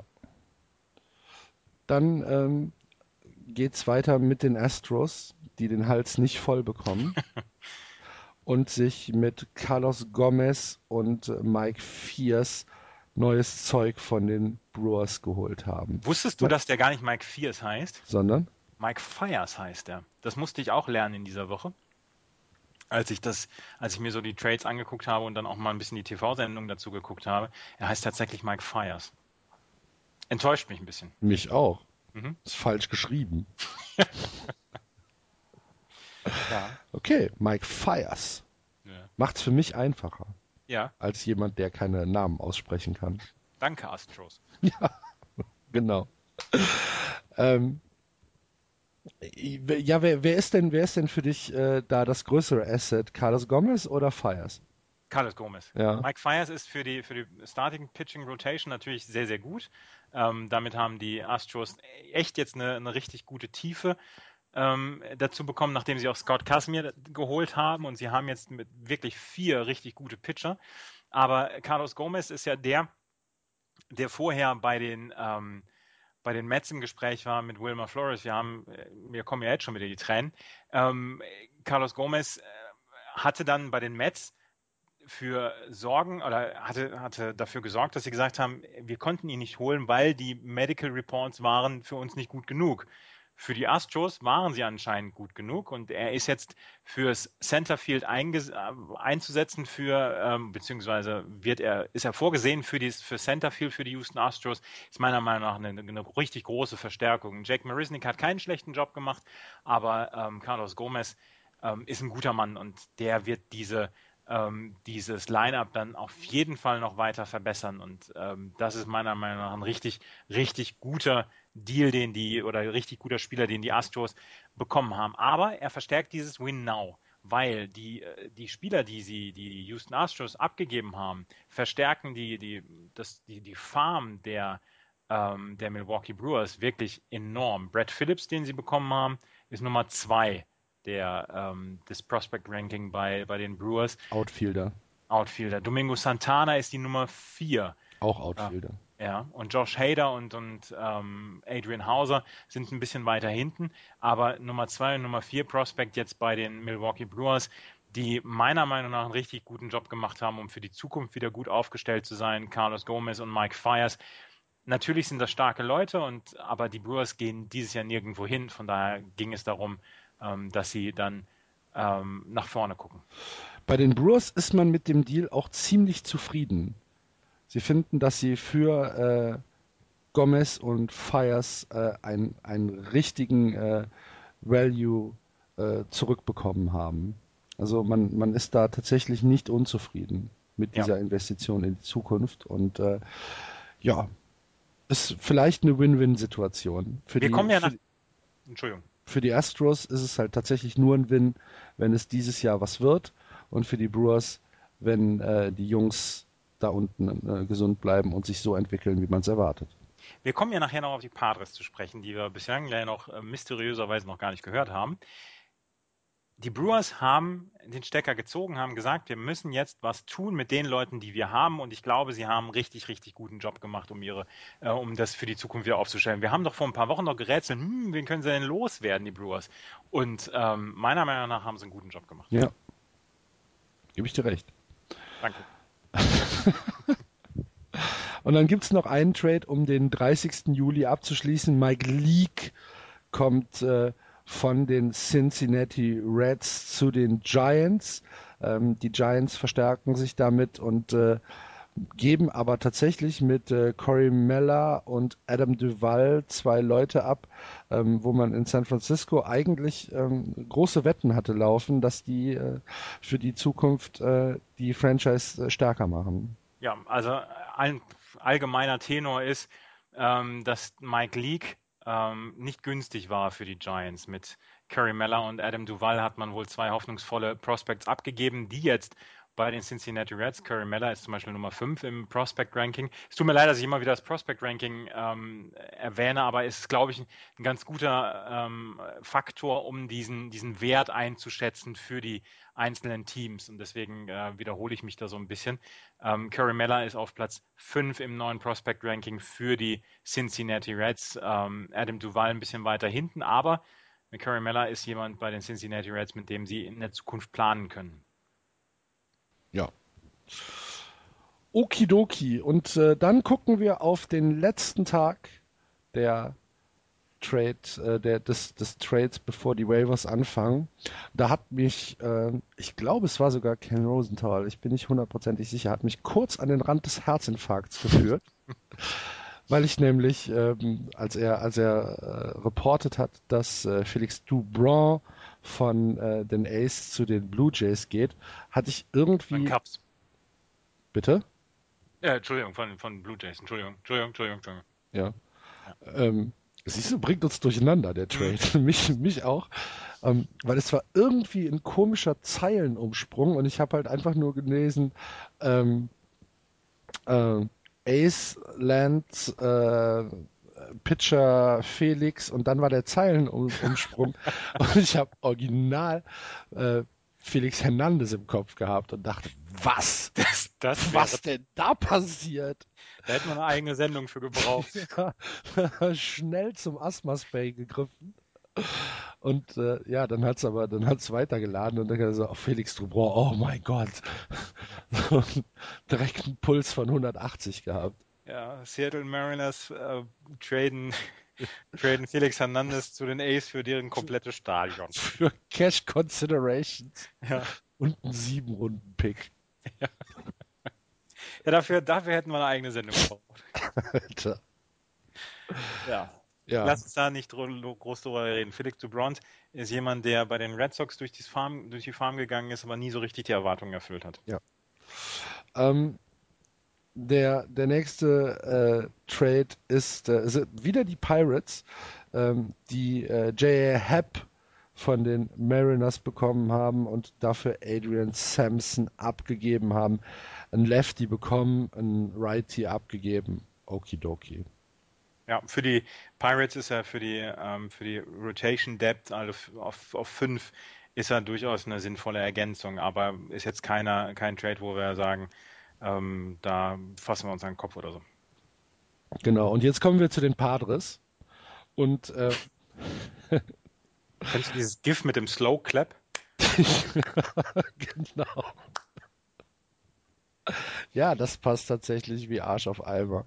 Äh, sie geben äh, Abram Almonte ab, ein Outfielder, und holen sich dafür einen, einen, äh, einen Reliever, ich spreche den Namen jetzt nicht aus. Mark, Mark Repczynski heißt er. Repczynski, okay, das ging ja, das ging ja einfach. Ja. Ähm, würde ich jetzt mal, auf, sagen wir auf einer Sindo-Skala von 1 bis 10, wie würdest du den Trade bewerten? 12. Okay. also, über die Padres müssen wir vielleicht jetzt noch mal ein paar Worte verlieren. Ähm, können wir es jetzt machen? Na klar. Die Padres haben vor der Saison sich echt viel aufgeladen. Ähm, man hat gesagt, oh, die hatten eine super Offseason, die hatten, eine, ähm, hatten wirklich sinnvolle Trades gemacht, hat alles nicht funktioniert. Die Padres sind im Und zwar Nirken. genau 0,0 hat funktioniert. Ja. Null. Ja. Da ist nicht, nicht eins, ein Puzzlestückchen, wo du sagst, oh, das war in Ordnung, das hat Sinn gemacht, leider der Rest nicht. Alter, das war Nickese. Ja, es ist leider, es hat leider alles nicht so richtig geklappt. AJ Preller hat dann ähm, gesagt, er weiß noch nicht so richtig, was er macht. Es gibt sechs. Das ist immer eine sechs, gute Aussage. Das ist eine gute Aussage. Es gab sechs Spieler, die nach dieser Saison Free Agents werden: Justin Upton, Ian Kennedy, Will Venable, Sean Kelly, Brandon Morrow und Josh Johnson. Bei den sechs war man sich sicher, die gehen zur Trade Deadline, weil sie keinerlei Wert mehr für die San Diego Padres haben und weil man nicht weiß, ob sie nach dieser Saison dann weiter noch äh, einen Vertrag kriegen können. Keiner von diesen sechs Spielern ist gegangen. Sie haben Matt Kemp, sie haben Craig Kimbrell, sie haben James Shields, sie haben Bossman Jr., Upton, also BJ Upton äh, und Jet Giorco. Alles tradebare Leute. Was haben sie gemacht? Gar nichts. Gerüchten zufolge. Der, der, General Manager der Arizona Diamondbacks, Dave Stewart, früher bei den Eurythmics, jetzt bei den Arizona Diamondbacks, hat, hat ähm, in einem Interview gesagt, der Wert, den die, ähm, den die Padres aufgerufen haben für ihre Spieler, wäre so hoch gewesen, dass sie in der, in der Kategorie für die, für die Arizona Diamondbacks Paul Goldschmidt gewesen seien. Und dann hat der, dann hat der Reporter nochmal nachgefragt, heißt das jetzt, dass die äh, Padres für Craig Kimbrell Paul Goldschmidt haben wollten? Und dann hat der General Manager gesagt, hat er nicht gesagt, ja, das wollten sie haben. Also er hat gesagt, sie verstehen, was ich meine. also AJ Preller hat Apothekenpreise auf. Ich meine einen Closer für Paul Goldschmidt. Wenn du, wenn, wenn, wenn der, wenn der. Ein äh, Padres Closer für ja. Paul Goldschmidt. Ne? Also Craig Kimbrell ist ein super Closer, da müssen wir jetzt nicht ja, ja. drüber reden, aber wenn der Dave Stewart das gemacht hätte Paul Goldschmidt für, ich sag jetzt mal, Craig Kimbrell und James Shields zu traden, dann wäre der in der Stunde wäre er von einem, einem wütenden Mob in, in Phoenix mit, mit, Fackeln, mit Fackeln und Forken und standrechtlich erschossen worden und rituell auf dem Marktplatz in Phoenix verbrannt worden. Das ist so fernab von Gut und Böse, was der Preller da gemacht hat. Und jetzt hat er gesagt, hm, vielleicht erreichen wir die Playoffs noch. Stand jetzt, wie viele Spiele sind sie außerhalb der, ähm, der, der, der, der Wildcard? Sechseinhalb Spiele? Sechseinhalb Spiele, genau. Und ähm, acht Spiele aus, äh, hinter den Dodgers. Sie haben jetzt vier Spiele in Folge gewonnen, ja, schön und gut, aber die gehen noch nirgendwo mehr hin. Nee, glaube ich die auch haben, nicht. Die haben nichts gemacht. Sie haben gar nichts gemacht. Das gibt's doch gar nicht. Sie, sie sind jetzt diese sechs Spieler, die, die, die tatsächlich Trade-Wert hatten. Vielleicht hätten sie nicht für jeden groß was bekommen, aber sie haben gar nichts gemacht. Das ja. ist, es ist, es ist mir völlig unverständlich. Ich wollte heute den Verständnisvollen geben. Bei San Diego fehlt mir jegliches Verständnis. Das ist fast schon Phillies Niveau, ne? Es, es ist, ich, ganz ehrlich, ich bin ratlos. Eventuell gibt es eine Möglichkeit, Justin Upton wieder äh, einen Vertrag zu geben nach dieser Saison. Aber ob sie damit dann so weit richtig kommen, das ist halt die Frage. Wow, wow, wow, wow. Ja. Gab, zwischendurch gab es Gerüchte, dass es einen, einen riesen Trade zwischen den Padres, den Red Sox und den Cubs geben soll. Da habe ich eigentlich die ganze Zeit darauf gewartet, dass, dass da irgend, irgendwas Großes kommt. Es kam wohl nicht mal in die Nähe. Gott, oh Gott, oh Gott. Das war das, wo du geschrieben hattest, anschnallen. Ja, ja mhm. genau.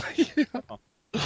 Und dann wurde gesagt, oh, der Strom ist weg, ihr könnt euch wieder abschnallen. Das gibt's doch nicht. Noch keine Achterbahnfahrt. Ich bin, ich bin ja am Freitag, ich bin ja am Freitag zur Trade Deadline, das war, war mir, ähm, ich fand es sehr schade. Ich bin zum, zum Konzert gegangen, habe gedacht, wow, diese Trade Deadline wird richtig, richtig noch abgehen jetzt in den letzten zwei Stunden. Was dann passiert? Fast gar nichts mehr in den zwei Stunden. Ich hatte extra mein Handy nicht mitgenommen, weil ich gedacht habe, ich versau mir das Konzert, wenn ich die ganze Zeit aufs Handy gucke. Aber ist ja nichts mehr passiert. Aber die San Diego Padres, gib du jetzt bitte mal den Verständnisvollen. Nein, kann ich nicht. Gut, alles klar. Vielleicht, vielleicht ist es einfach zu heiß in, in San Diego. Wir haben doch vor der Saison. Diese, diese Paul Goldschmidt-Geschichte ist natürlich pures Gold, ne? Ja. Das ist, das ist ja super. Mhm. Ja, ja, gut. Wir geben euch Kimbrel und äh, von mir aus Shields und ein ja, die, die obligatorische Nudelsuppe und ja. dafür bekommen wir Paul Goldschmidt, aber dann legt ihr noch Geld drauf. Die Padres haben aber hinterher gesagt, hey, das war doch nur ein Scherz. Ja, ja, ja. Klar. Wir haben doch den einen Hörer, der Padres-Fan ist. Ähm, der hat vor der Saison hat gesagt, Mensch, berichtet doch ein bisschen mehr über die Padres. Tun wir jetzt. Das ist jetzt wahrscheinlich ein bisschen zu viel schon wieder. Das will auch wieder keiner hören. Mann, Mann, Mann, ey. Ernsthaft, das kann es nicht bringen. So ist das. Mhm. Okay, dann äh, rappen wir jetzt die, äh, die Deals, die dann über die Bühne gegangen sind, noch ein bisschen äh, ab. Du hast ja schon gesagt, so, so richtig viel ist dann nicht mehr passiert. Ähm, Gerardo Parra ist äh, von den Brewers zu den Orioles gegangen, dafür Zach Davis. Ähm, ja, ist eine. Also dafür, dass die, dass die Orioles nicht viel machen konnten, weil sie einfach nicht den Gegenwert haben, haben sie meiner Meinung nach einen ähm, wirklich guten ähm, Spieler bekommen mit Gerardo Parra. Ähm, haben nicht ganz so viel aufgeben können mit Zach Davis. Aber für ihre Verhältnisse, und es war vorher klar, dass sie nicht richtig viel machen können, ähm, war das meiner Meinung nach ein ordentlicher Trade, den sie, den sie da gebracht haben. Für die Brewers natürlich wieder Verstärkung der Farm. Er ist auf Platz 11 im Prospect Ranking bei den Brewers, Zach Davis. Ähm, das war in Ordnung. Mark Lowe ist dann zu den Blue Jays getradet worden von den Mariners. Mariners haben Nick Wells, Jake Brands und Rob Rasmussen bekommen, drei Left-Handed Pitcher. Mark Lowe hatte bis zu dem Zeitpunkt hatte ein ERA von von 1.0 gehabt. Er hatte in 36 Innings äh, irgendwie äh, vier Runs aufgegeben, drei, ist auch egal. Auf jeden Fall ein ERA von 1,00. In seinem ersten Spiel für die Blue Jays hat er jetzt mal in einem Spiel ein ERA von 27 gehabt. Ja. Hat er drei Runs in einem Spiel, in einem Inning aufgegeben. Gut, sowas ja. kann ja immer passieren. Das kann, das kann passieren, aber er war bis dahin. Das, das wäre das wär für Joe Kelly eine ne gute Statistik. Ach ja. Wären wir alle zufrieden mit, wenn er nur drei, drei Runs in einem Inning auf, aufgibt. Ja, jetzt kriege ich ja schlechte Laune. Lass uns über Dan Herron sprechen. Dan Herron ist äh, von, den, von den Marlins zu den Cubs gegangen. Bei den Marlins ist so die, die, äh, die Grundstimmung ist so ein, ein bisschen unterhalb von Kafka, finde ich. ja, so ein bisschen Erdmittelpunkt. Ja, so, so, so ein bisschen. Ähm, ah, gucken wir mal, ob wir, äh, ob wir das Herz der Finsternis finden. In Aber äh, ich habe, also auch da habe ich Verständnis für die, dass sie diese, diese Stimmung haben. Vor ein paar Jahren. Ja, für die Stimmung, äh, klar, natürlich. Vor, vor ein paar Jahren haben wir gesagt, oder letztes Jahr habe ich auf jeden Fall gesagt, die Marlins sind, ähm, können an den, an den 500 kratzen. Dieses Jahr habe ich gesagt, sie kommen in die Postseason und äh, Ja. Es geht alles schief, was die, nicht was, so ganz. was die Marlins machen. Vor ein paar Jahren mit Ozzy Guillen, als sie den, den Kader so aufgerüstet haben, als sie von den Florida Marlins zu den Miami Marlins wurden. Ähm, das ging schon richtig in die Hose. Und dann haben sie mit den, mit den Toronto Blue Jays diesen riesen Trade gehabt. Dann haben sie Giancarlo Stanton, der wird ein paar Spiele vor der letzten Saison, vor Ende der letzten Saison wieder im Gesicht getroffen, verletzt sich jetzt dieses Jahr schon wieder. Irgendwie geht alles schief, was die Marlins anpacken. Das Einzige, was sie haben, ist die Home Run Statue. Ja? Die zwei Millionen Dollar gekostet hat. Genau.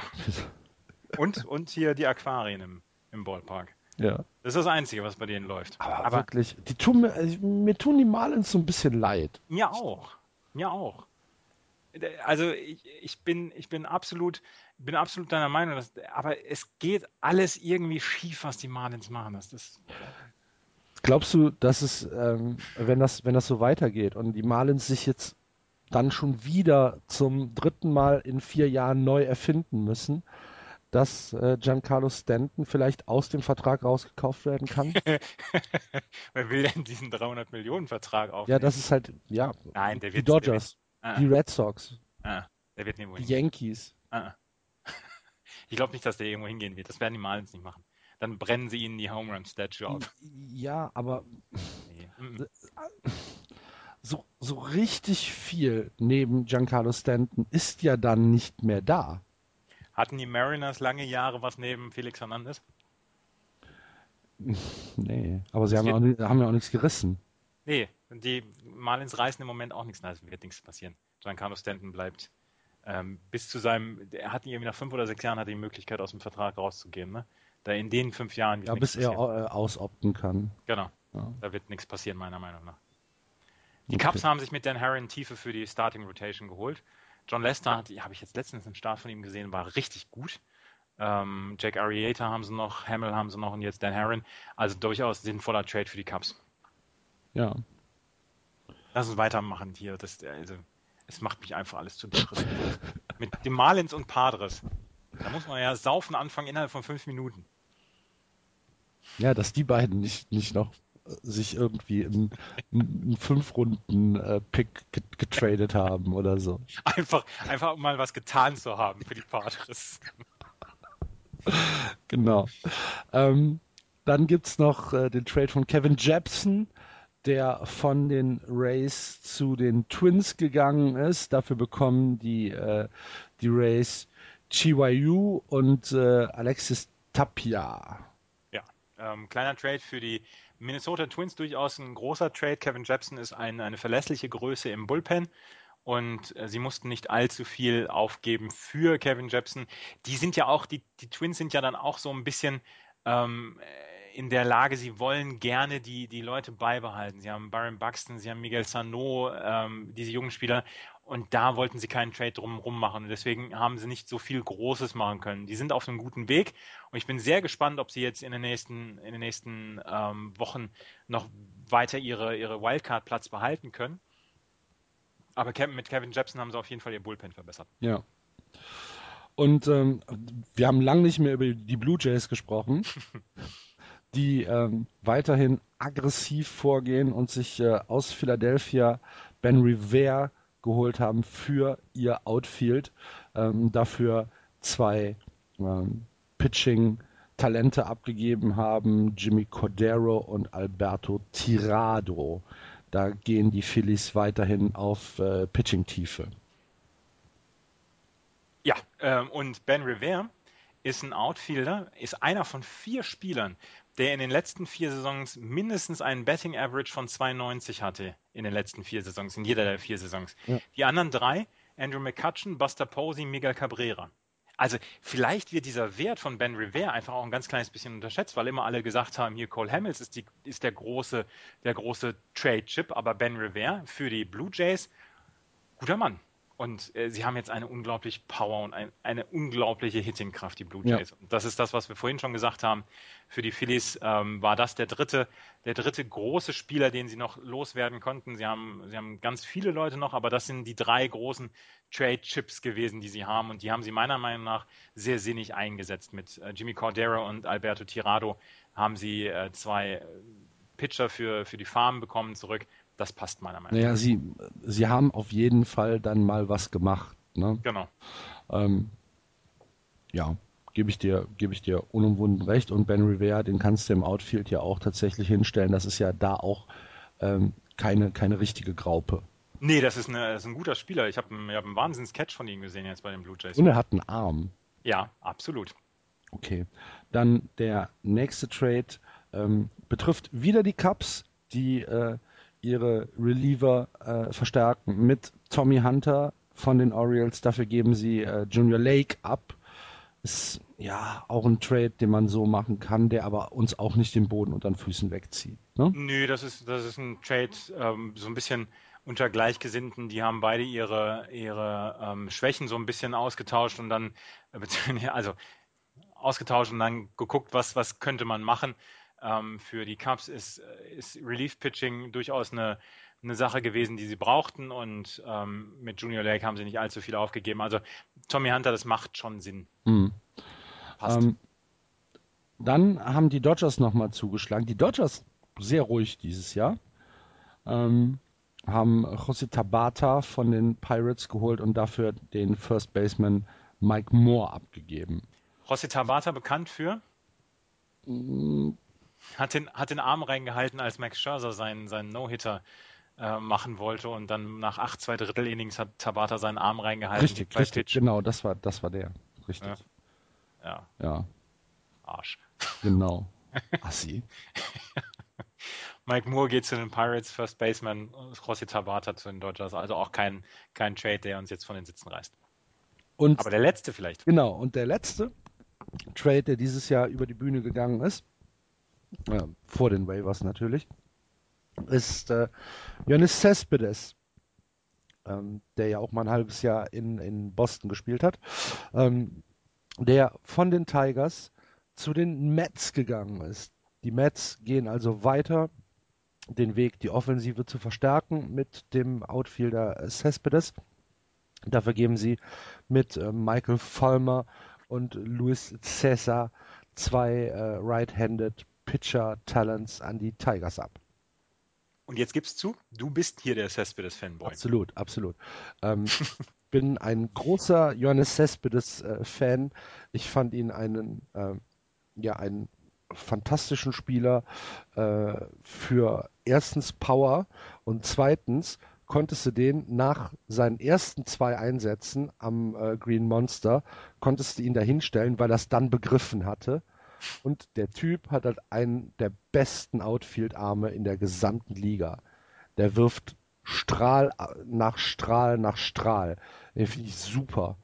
Geht mir immer noch diebisch und Sack, dass der ähm, wegge weggegangen ist von Boston.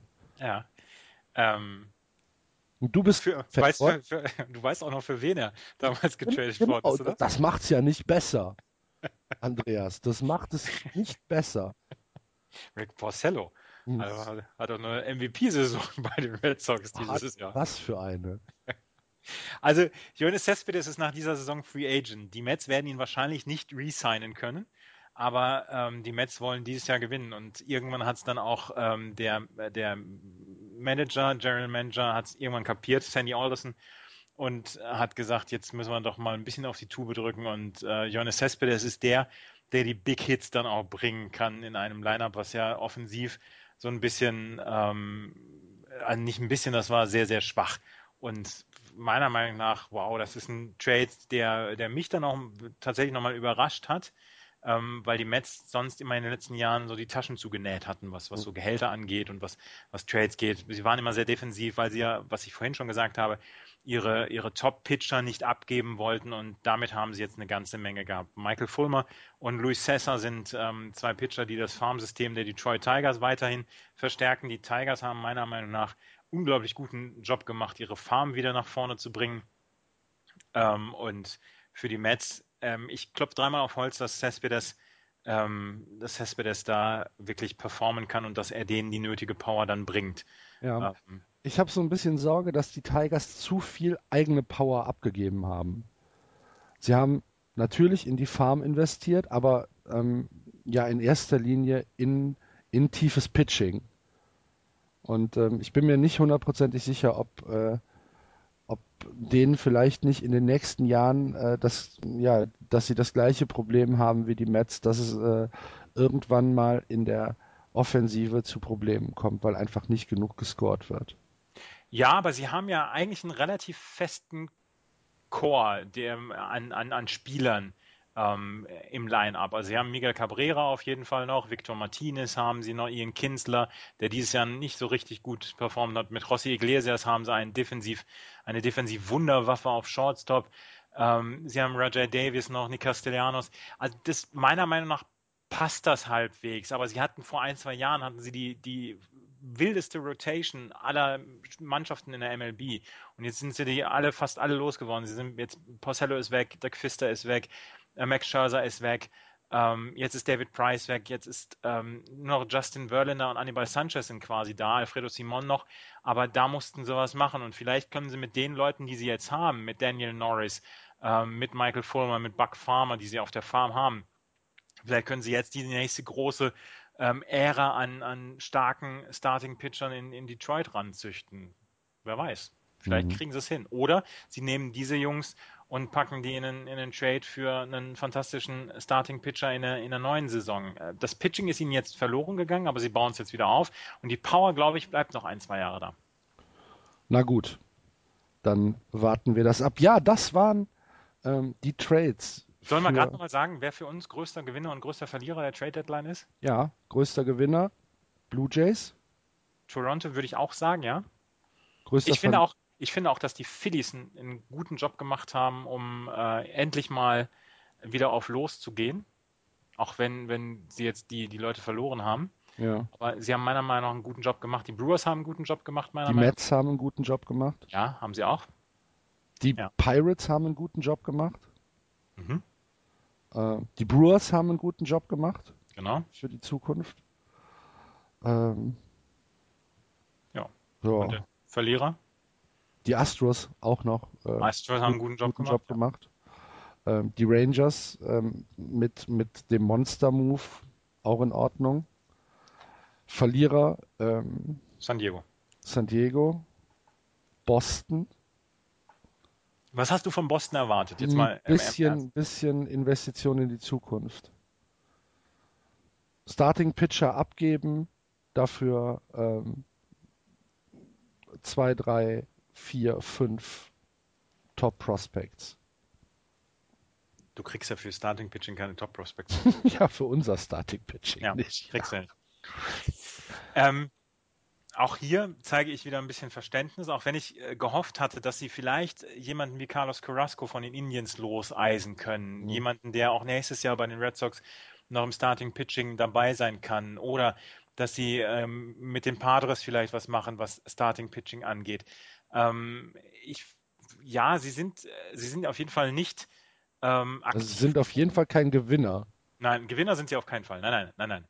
Aber ich meine, sie sind jetzt, ich, ich gucke ja schon wieder, sie sind ja nur acht Spiele hinter dem Wildcard-Platz. Jetzt haben sie drei in Folge gewonnen, nachdem sie vorher 24 in Folge verloren haben. Ich war ja gestern, nachdem sie 6-0 im dritten Inning führten, habe ich ja schon wieder geguckt. Hm, wie weit ist denn noch? Wer sind die nächsten Gegner?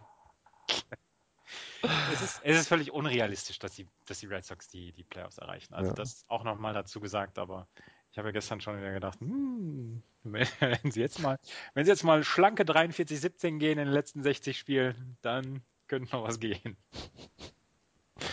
Ja. Also ich wäre tatsächlich zufrieden mit der Saison, wenn die Red Sox auf, na, wenn sie so auf 75 Siege kommen. 75. Das genau, und jetzt noch 28 Siege aus ähm, 57 Spielen. Das sollte ja. machbar sein. Ähm, hast da, du das mitgekriegt eigentlich, was die Phillies, äh, auf was für einem, auf was für einem Roll die Phillies sind? Nee. Zwölf der letzten 14 Spiele haben sie gewonnen. Das, das gefällt mir nicht. Aber das, tatsächlich, die sind jetzt, äh, ja, zwölf der letzten. Ich habe nur, ich nur mitbekommen, dass sie gestern irgendwie äh, äh, hoch gewonnen haben. Gegen Atlanta. Genau. Gewonnen, ja. Genau. Ja, gut. Also das waren, das waren die. Äh, wer ist für dich noch ein Verlierer? Äh, aus, aus, dieser, aus dieser ganzen äh, Trade-Geschichte? Ähm, die Cubs haben relativ wenig gemacht. Mhm. Ähm, die Giants haben, haben relativ wenig gemacht, allerdings die sind, die sind gut. Ähm, San Diego, über allem steht San Diego. Über allem leuchtet San Diego. Ja. Sehr, sehr hell. Ja. ja. Okay. Ähm, ja, jetzt sind wir schon eine ganze Zeit auf Sendung wieder und haben bisher noch gar nicht über, über das aktuelle Geschehen äh, gesprochen. Wir rappen das jetzt so ein bisschen äh, zügig ab und äh, gucken einfach mal in die Standings rein und äh, schauen, ob wir noch ein paar Headlines für euch haben. In der American League, mit der wir natürlich traditionell anfangen, nach anderthalb Stunden, ähm, in der East führen weiterhin die New York Yankees aktuell 58-45 vor den Orioles. 53-50 dahinter die äh, Blue Jays, die jetzt anfangen äh, loszulegen. Ähm, 53-52. Äh, die Tampa Bay Rays 51-54, acht Spiele schon zurück und am äh, Tabellenende die Boston Red Sox 47-58. Aber wie Andreas eben schon lobend erwähnt hat, die letzten drei haben sie gewonnen und sie sind jetzt immerhin zu Hause äh, nicht mehr negativ, sondern sind zu Hause auf 27-27. Äh, Juhu. Hurra, hurra. Äh, hurra, hurra.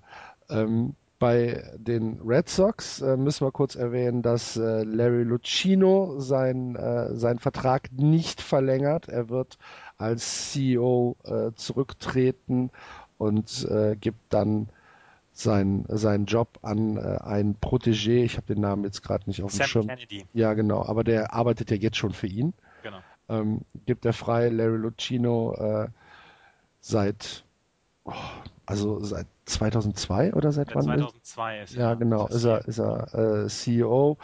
Ähm, wird jetzt 70 Jahre alt und das ist halt eine Entscheidung, die anscheinend er getroffen hat. So ein, so ein Mutual Agreement war es. Genau, also auf jeden Fall kein, äh, keine Sache, die jetzt nach der Trade Deadline gekommen ist, dass jetzt das ähm, Tom Werner ähm, gesagt hat, wir wollen ihn auf jeden Fall loswerden oder so, sondern er sagte, er ist, er ist 70 Jahre alt, er hat jetzt 24-7 Job ist das und er möchte da ein bisschen zurücktreten. Er wird so ein bisschen äh, Berater bei den Red Sox. Genau, bleiben. er bleibt der Organisation erhalten und tritt halt einfach äh, von diesem, von diesem äh, Daily Job zurück. Er ist übrigens, er ist übrigens bekannt dafür geworden, äh, Larry Lucchino, dass er 2002 die Formulierung Evil Empire für die New York Yankees erfunden hat. Damals mhm. mit George Steinbrenner aneinander gerasselt, damals noch der, der Besitzer von Yankees.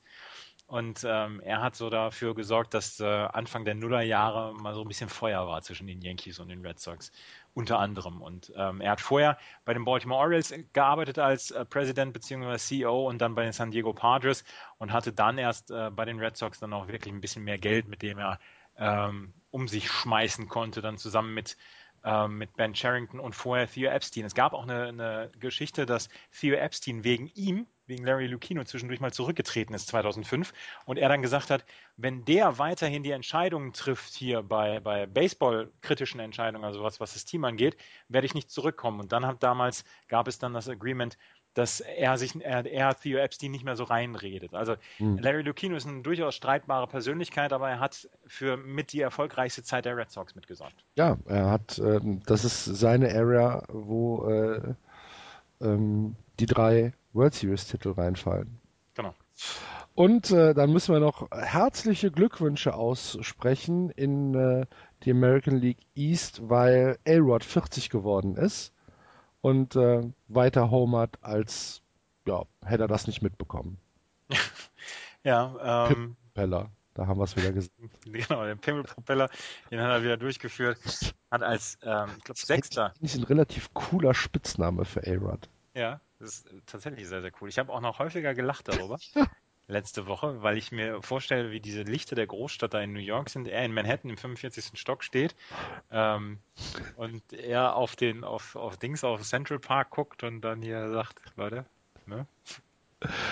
Lass es schwingen. Ihr wisst Bescheid. Die New York Yankees, äh, eine Geschichte noch, also eine Headline. Ähm, es gab diverse Teams, die sich nach Luis Severino erkundigt hatten bei den New York Yankees. Ihr Top-Prospect Ähm, aber den wollten, den wollte Brian Cashman nicht loswerden. Brian Cashman hat gesagt, nächste Woche, also wahrscheinlich Mittwoch, äh, wird er gegen die Boston Red Sox seinen ersten Big League Start haben. Und da gucken die New York Yankees mit großer, großer Hoffnung drauf. Der hat ähm, in der Triple A elf Starts gehabt. 7-0 ist er gegangen, 1,91er ERA. Scheint Big League ready zu sein. Und ähm, darauf gucken die Yankees in der nächsten Zeit. Ja. Gut. In der American League Central ähm, ist das Bild relativ klar. Die Kansas City Royals führen äh, mit acht Spielen Vorsprung, 62-41 der aktuelle Rekord. Ähm, dahinter die Minnesota Twins 54-49, die Chicago White Sox 50-52 negativ, die Detroit Tigers schenken die Saison ab 50-54 und am Tabellenende die Cleveland Indians 48-55. Ähm, bei Chicago, alter Hawk Harrelsons Twitter-Account, ja, mhm. ist für mich pures Comedy Gold. Der Typ ist so durchgeknallt, ähm, als er, als er geschrieben hat, ja, wir fahren jetzt nach Boston und wenn wir da ein gutes Standing haben, dann sind wir sofort wieder mittendrin. so. Der Typ, ich weiß nicht, ich glaube, der ist, der ist amtlich geisteskrank. er ist auf jeden Fall der größte Fanboy der Liga unter ja. den Kommentatoren. Yes, yes, what a catch, what a catch. Alter, ja, der hat, einen Ball gefangen, meine mhm. Güte. Mhm. Aber dafür lieben wir ihn doch so alle. Also ich Geht. gucke keine White Sox-Übertragung ähm, ohne Hawk Harrison. Wenn die White Sox spielen, also außer sie spielen gegen die Red Sox, wenn die White Sox spielen und ich gucke es mir an, gucke ich mir immer mit Hawk Harrison Kommentaren. Immer. Und Dings und der, der, der Steve Stone. Ja, Steve Stone ist super. Ja, den, den finde ich super informativ, unterhaltsam und hat eine sehr beruhigende Stimme, finde ich, neben, neben Hawk. Ist ein sehr schöner Antagonist zu ja, Hawk. Absolut. Der erinnert mich, erinnert mich an, an den einen aus Seinfeld, den kleinen Glatzköpfigen. Da erinnert er mich dran. Das du hast Seinfeld nie gesehen, ne? Ja, nicht, nicht wirklich bewusst. George Costanza hieß er, der, der Schauspieler. Der hat doch für der die Yankees gearbeitet. Genau, der hat für die Yankees ja, genau. gearbeitet, aber Steve Stone erinnert mich in seinem Aussehen an. Ja, ja, ja? Ja, ein bisschen. Okay. Ähm, ja, nee, also den, den, mag ich tatsächlich, weil er, weil er halt tatsächlich ruhig bleibt und versucht halt so ein bisschen zu analysieren neben, neben dem Verrückten, der da sitzt. Ja. Ich habe noch was, Entschuldigung, ja? Nee, nee, mach. Ich habe noch was zu, zu ähm, Cleveland. Cleveland habe ich mir immer angeguckt, weil machen die irgendwas? Ähm, und die haben aber ihre Starting Rotation bis 2020 unter Vertrag. Also das ist, das ist super. Die haben nur mit ihrem Line-Up unglaubliche Probleme. weißt du, was die für einen Teamschnitt haben, wenn sie Bases loaded haben? Ein 1,30er Average, 2,30er On-Base Percentage. Das ist nicht viel. Nee. Und wenn die ähm, äh, Runners in Scoring Position haben mit, mit zwei Outs, also auch etwas, was also tatsächlich wichtig ist, 1,73er Average. Also sie kriegen es einfach nicht hin. Sie, äh, kommen, sie bringen die Leute auf Base, sie haben eine tolle Rotation, aber ne, sie kriegen es einfach nicht über die, über die Homeplate. Also das ja. ist tatsächlich sehr, sehr, sehr, sehr schwach. Ähm, wenn wir schon bei Minnesota dann so noch sind in der, in der AL Central, dann müssen wir noch über Max Kepler sprechen, oder? Max Kepler mit, ähm, was war es, ein Drei-Hit-Spiel diese, diese Woche? Er hatte einmal ein Spiel mit zwei Home Runs. Ah, okay. Ähm, dann hat er ein Spiel mit drei RBI dann auch wieder gehabt. Mhm. Sein, ähm, sein Average ist im Moment verlässlich bei 3,32, beziehungsweise, nee, ja, 3,32 ist im Moment. Ähm, hat ein OBP von über 400, Slugging von über 500 und ich hatte eigentlich gedacht, dass der vielleicht in einem Trade noch mit drin sein würde. Ja. Aber die, ähm, die Minnesota Twins scheinen wirklich große, große Stücke auf ihn zu halten. Und er ähm, ist eine Wette auf die Zukunft. Was hat der für ein Durchbruchsjahr dieses Jahr? Ist fantastisch. Ja. Ja. Gut. Er ist schon auf Nummer 7 des Prospect Rankings bei den, bei den Minnesota Twins. Ich hätte ihn, würde ihn halt gern mal hochgezogen sehen, aber. Ja. Er wird im September, wenn die, wenn die Roster äh, aus äh, expanded sind, bekommt er vielleicht Zeit. Hm. Ich glaube nicht mehr, dass er lange noch in der Double A ist, dass er in die Triple A hochgezogen wird. Und dann müssen wir mal gucken, ob er vielleicht noch Spielzeit sieht in der Big League dieses Jahr. It's, it's, it's a long shot, but vielleicht, but vielleicht geht was. But vielleicht we are ja. ready. okay. Und ähm, in der American League West gestaltet sich das aktuelle Tabellenbild folgendermaßen. Die Houston Astros führen die Tabelle an 59, 46. Drei Spiele dahinter die Los Angeles Angels 55, 48 vor den Texas Rangers 50, 53. Die Seattle Mariners 47, 58 und die Oakland A's 46, 59. Über die Astros haben wir eben schon ähm, lange und ausführlich gesprochen. Die sind Entschuldigung, da gibt es noch eine Seitennotiz. Die Astros habe ich heute Morgen gelesen. Die haben ihre, ihre Preise für 2016 bekannt gegeben. Gleich mal 10% hoch mit Preisen. Ja, ja, okay. Ja. Jetzt sind 10% von 15 Dollar halt nicht so viel, ne? Aber im, im Dings 66 auf 75 Dollar nah an okay. der Homeplate. Ne? Aber hier kaum Erfolg, schon geht's hoch. So sind sie in Texas. Echt, furchtbar. Gierige Lappen da. Und äh, bei den Angels müssen wir noch kurz über Mike Trout reden. Mike Trout aus dem Spiel geflogen, ähm, weil er sich mit, mit, dem Schiedsrichter über einen Strike Call angelegt hat. Und äh, das hat für so ein bisschen Unzufriedenheit im Clubhouse und im Front Office gesorgt. Ja, weil wir gesagt haben, hier, der muss eigentlich auf dem Feld bleiben. Ähm, er ist einer unserer wichtigsten Spieler. Es ist genau die gleiche Geschichte. Bryce Harper ist das gleiche passiert. Auch da haben sich die, ähm, hat sich das Club aus drüber aufgeregt. Er muss seine Nerven halt ein bisschen besser im Griff haben. Ne? Mhm. Er ist der wichtigste Spieler der Angels und ähm, dann, dann muss er einfach cool bleiben. Und gerade Strikes und Balls, das ist ja, das ist ja Florians äh, Credo immer. Du diskutierst keine Strikes und Balls mit dem Schiedsrichter. Ja. Weil diese, die haben tatsächlich eine ganz kurze Lunte, was das angeht, die Schiedsrichter. Was, wenn man sich so häufiger Spiele anguckt, die kriegen sofort die Agro-Haltung, Schiedsrichter.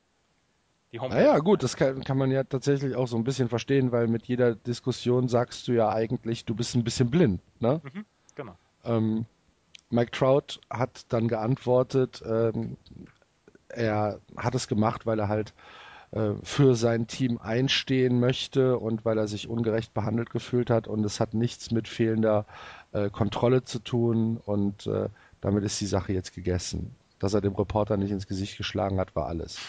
Hat seinen 130. Home Run geschlagen, bevor er 24 geworden ist. Wird ja. nächsten Donnerstag oder nächsten Freitag wieder. wieder oh, wir haben bei den, bei, den, bei den Red Sox noch vergessen, Xander Bogarts zu erwähnen. Ja.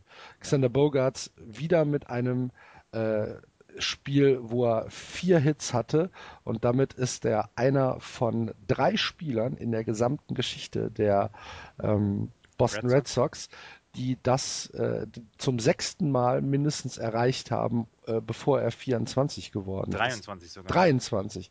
Dann sag bitte mal die anderen beiden, die das Karl, geschafft haben. Ted Williams und Karl Jostramski, ja, zwei absolute Idole der Red Sox. Ikonen. Ja. Ja, also dem steht eine ganz große Karriere bevor und ich bin sehr, sehr froh, dass die Red Sox ihn wieder auf Shortstop zurück, äh, auf, auf, auf äh, Second, äh, Shortstop zurückgezogen haben, ähm, weil er da jetzt wirklich, wirklich großartigen Job macht. Also mhm. die Xander Bogarts, den kann man sich echt gut angucken. Ja. ja. Aber zu, zu Mike Trout zurück.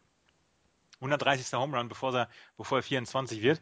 Ähm, viertmeiste Home Runs in, MLB in der MLB-Geschichte. Hinter Mel Ott, der hat 153 Home Runs geschlagen vor seinem 24. Geburtstag, Eddie Matthews 153 und Ken Griffey Jr. 132. Trout wird am Freitag ähm, 24.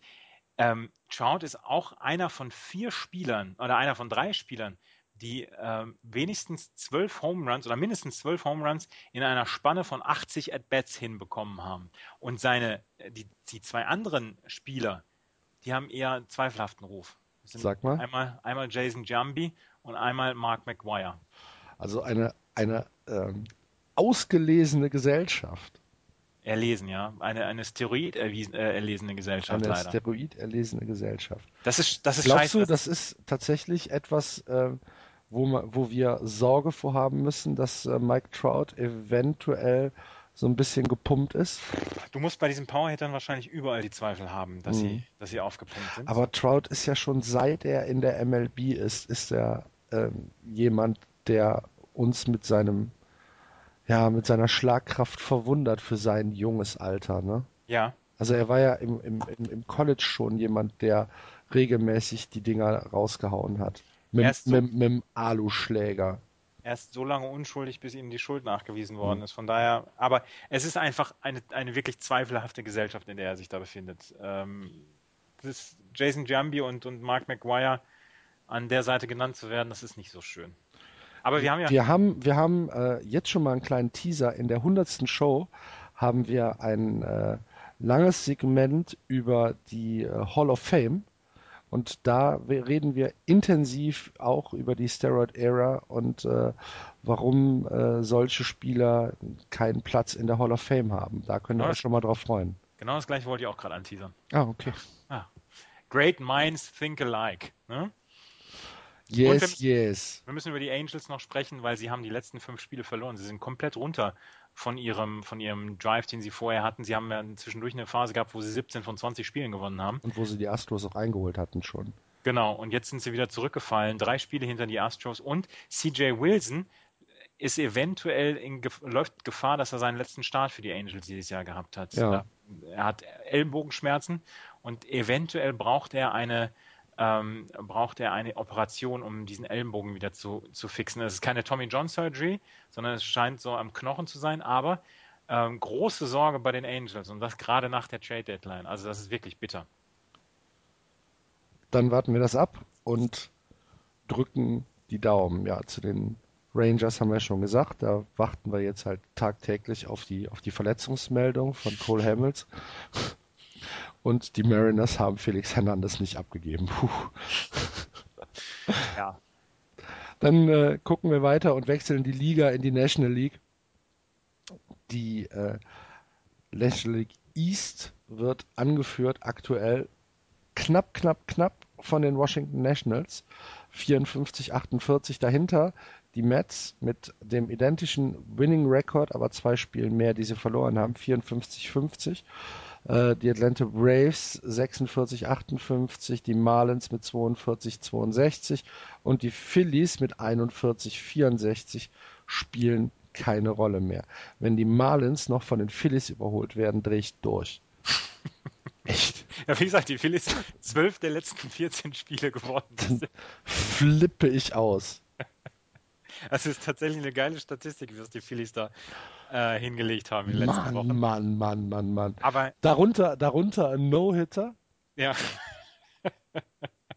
Und offensiv sind sie wieder richtig gut dabei. Unglaublich. Ja. Ähm, die Nationals nehmen sich so eine kleine Auszeit. Diese haben ja auch über die letzten Wochen immer schon nur 500er Ball gespielt. Jetzt sind sie im Moment äh, 4 und 6 aus den letzten 10, haben die letzten zwei Spiele gegen die Mets dann auch verloren. Direkte Divisionsduelle. Unter anderem halt der Wilmer Flores Walk-Off. Aber das könnte, es könnte ein sehr, sehr schönes Duell in den nächsten Wochen geben zwischen den Mets und den Nationals. Die Nationals müssen sich jetzt echt am Riemen reißen, weil ja. ähm, eine Wildcard äh, wird es vielleicht gar nicht geben dort in der National League East, weil die Mets sind dreieinhalb Spiele raus. Und im Moment machen die Pittsburgh Pirates einfach einen sehr, sehr guten Job. Sind und die Cubs fünf, auch. Ja, die, die Pittsburgh Pirates sind fünf Spiele vor Washington und die selbst die Cubs sind anderthalb Spiele vor Washington. Also ähm, wenn sie nicht Erster werden, sind sie sofort raus. Und das könnte wirklich ein sehr, sehr spannendes Duell geben in den nächsten, in den nächsten Wochen. Und auch die San Francisco Giants. Also wir haben sehr viele Mannschaften für sehr wenig Plätze in der, ähm, in der NL. Ja, ich glaube tatsächlich, dass für die, für die Nationals äh, ein, fast schon ein Do-or-Die-Jahr sein könnte, weil wenn du ähm, es wieder verkackst dieses Jahr, dann äh, glaube ich, dass die Leute irgendwann die Schnauze voll haben. Die sind in den letzten Jahren ähm, relativ loyal noch gewesen, aber ich glaube, da ist mittlerweile echter Erfolgsdruck. Sie haben, Sie haben ja auch eigentlich das beste Team. Sie haben jetzt sich mit Max Scherzer da noch verstärkt. Sie haben Bryce Harper. Ähm, Sie haben mit, mit, mit das beste Team in der gesamten Liga. Da muss natürlich was kommen jetzt so langsam. Ja. Absolut. Aber ja, aber das ist ja ein Team, was auch nächstes Jahr noch so zusammen besteht. Also es ist ja keins, was jetzt nur auf, auf äh, Spielern beruht, die dieses Jahr noch unter Vertrag sind die nächstes Jahr Free Agent werden. Also ähm, die ja, werden noch ein bisschen darum länger geht's, Darum geht es aber gar nicht. Es geht halt auch so ein bisschen um, um, die, um die Unterstützung, äh, die sie äh, in der Community bekommen. Ich ja, klar. glaube, irgendwann äh, ist, ich meine, Washington ist ja jetzt nicht überverwöhnt mit, mit Sport-Highlights. Nee, das sind sie tatsächlich nicht. Ja, die, Capitals, die Capitals, die Eishockeymannschaft hat ein ähnliches Schicksal. Ja, die Redskins, ne? Mhm. Mach, mal, mach, mal, mach mal das Buch zu. Mhm. Und äh, an den, an den Nationals äh, hängt so ein bisschen, glaube ich, die Hoffnung in DC, dass man da äh, endlich wieder mal einen Titel be bejubeln kann. Und äh, das war in den letzten Jahren ja schon so, wo sie sich halt kontinuierlich aufgebaut haben. Und dieses Jahr hat jeder gesagt, Alter, mit der äh, Rotation, die sie da haben und mit dem ähm, Spielermaterial müssen sie eigentlich, müssen sie wenigstens die East, wenn nicht sogar die gesamte National League dominieren und das tun sie einfach nicht. Mhm. Absolut deiner Meinung. Gut. Ähm, ja, die Braves verkacken im Moment, die Marlins auch und die Philadelphia Phillies. Alter, also, ey, boah. Es sind, nur, es sind nur 14,5 Spiele bis zu den Washington Nationals. Ja. Go for it, Phillies. Mhm. In der ähm, National League Central gestaltet sich das Bild. Entschuldigung, ich habe noch was zu den Mets. Es tut mir leid, es ja. tut mir leid. Lukas Duda. Haben wir ah ja, Lukas Duda, okay. Ja. Ähm, acht Spiele, acht Home Runs.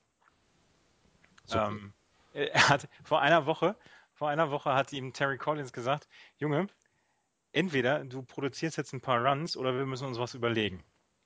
Äh, du hast gesagt, okay, I hear you. Mhm. Ja, aber wie toll, oder?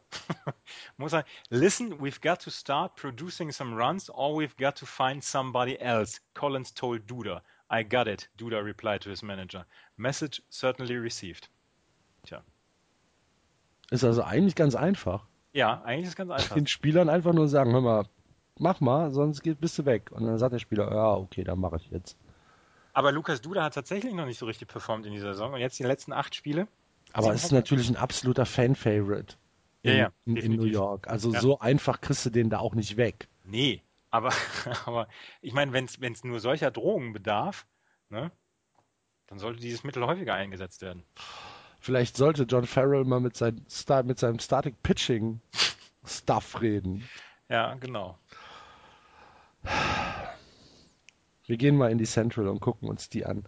Ähm, St. Louis führt die Division weiterhin an 66, 38. Das der beste Rekord im Baseball. Dahinter der drittbeste Rekord im Baseball ähm, die Pittsburgh Pirates 60, 43, fünfeinhalb Spiele zurück mit 60 Siegen am 2. August. Wow. Äh, die Chicago Cubs 56, 47 würden als Dritter in der Central die East anführen und wären äh, in der West auch nur ein Spiel zurück. In äh, Platz 4 laufen die Cincinnati Reds ein, 47, 55 und am Ende die Brewers 44, 61, 22,5 Spiele hinter den Cardinals zurück. Ja, ähm, ist es zu bold, wenn wir sagen, ähm, Wildcard-Platz in der Central ist auf jeden Fall schon mal gebucht? Also mindestens einer? Das glaube ich schon, ja. Also ähm, die, die Pirates sind einfach so stark dieses Jahr. Mhm. Ähm, sie sind ja, wie viel sind sie jetzt? Sie sind drei Spiele vor den San Francisco Giants. Genau. Ähm, sie sind vor den Mets, äh, sind sie sieben Spiele oder sechs Spiele, also sechseinhalb. Ja, da geht der ein, ein ähm, Wildcard-Platz geht auf jeden Fall in die Central. Und das ist das, das ist aber auch so eine Analogie zu den letzten Jahren. In den letzten Jahren sind immer, ist immer mindestens ein Wildcard-Platz in, in der NL Central gewesen, wenn nicht sogar zwei. Äh, sonst waren es immer die Cincinnati Reds, die da noch mit rumgespukt haben. Jetzt sind es die Chicago Cubs. Ähm, ansonsten St. Louis und Pittsburgh, wie gesagt, seit, seitdem wir den Podcast machen, sind die Pittsburgh Pirates erfolgreich. Ja. Ja. Ich glaube ja tatsächlich, dass beide Wildcard-Plätze in die Central gehen dieses Jahr. Ich glaube, dass die Cubs ähm, besser sind als äh, die Giants und dass sie ähm, dass in der in der East äh, entweder New York oder Washington sich gegenseitig äh, so viel so viel wegnehmen, dass der Rekord nicht ausreichen wird. Also ich bin sehr gespannt drauf. Ich glaube, dass die Chicago Cubs zu jung sind, beziehungsweise noch nicht erfahren genug, um diesen Wildcard-Platz dann zu verteidigen. Ja, dafür haben sie ja jetzt ein bisschen was getan, ne? Ja, haben sie. Aber auch die San Francisco Giants wissen ja, wie man, wie man ähm, guten Baseball spielt und wie man Baseball spielt, der einen dann in die Postseason führt. Also ich glaube im Moment noch, dass ein Platz außer NL East kommt, äh, zwei außer NL Central und zwei, die Dodgers und die Giants, außer NL West. Aber das ist ja, es ist, also das wird die letzten zwei Monate wieder super spannend. Mhm. Okay. Und ähm, dann schließen wir das aktuelle Segment ab mit einem Blick auf die National League West, wo die Dodgers die Liga anführen 59 45, dahinter die Giants 57 46 vor den Padres. Mach noch mal den Slow Clap bitte.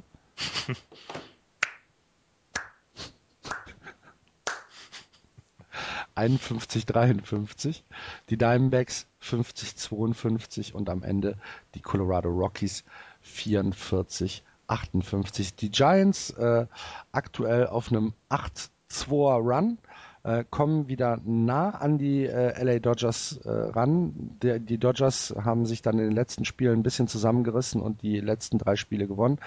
Aber ähm, äh, übrigens die Padres auch. Die Padres haben vier in Folge gewonnen. Ach, das hat sie eben schon erwähnt. Ja, ne? ja die, wie gesagt, die sind, äh, AJ Perla hat gesagt, sie können noch diese Postseason Ja, werden sie nicht.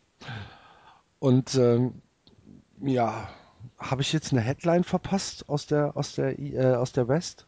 Nee, ähm, Mike Leake gibt heute sein sein äh, Debüt.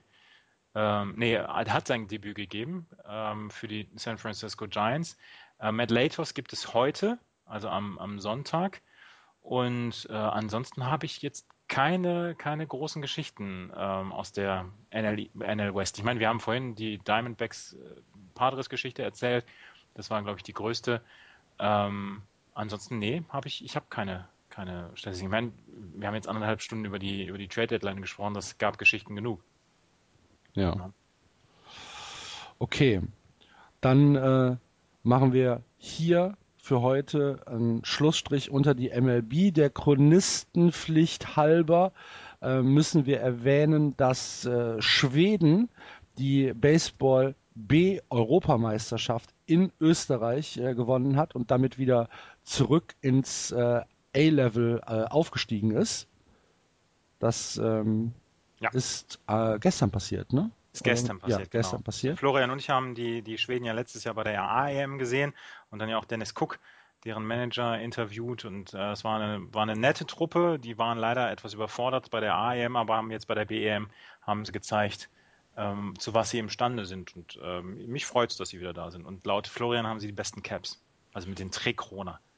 Und ähm, und Deutschland ist äh, Europameister geworden. Und zwar äh, die U15 Junioren äh, haben die Europameisterschaft äh, geholt mit einem Sieg gegen die Tschechische Republik. Sie haben also gegen äh, die Tschechen in äh, Brünn das Finale äh, gewonnen und äh, ja, herzlichen Glückwunsch an den DBV Nachwuchs.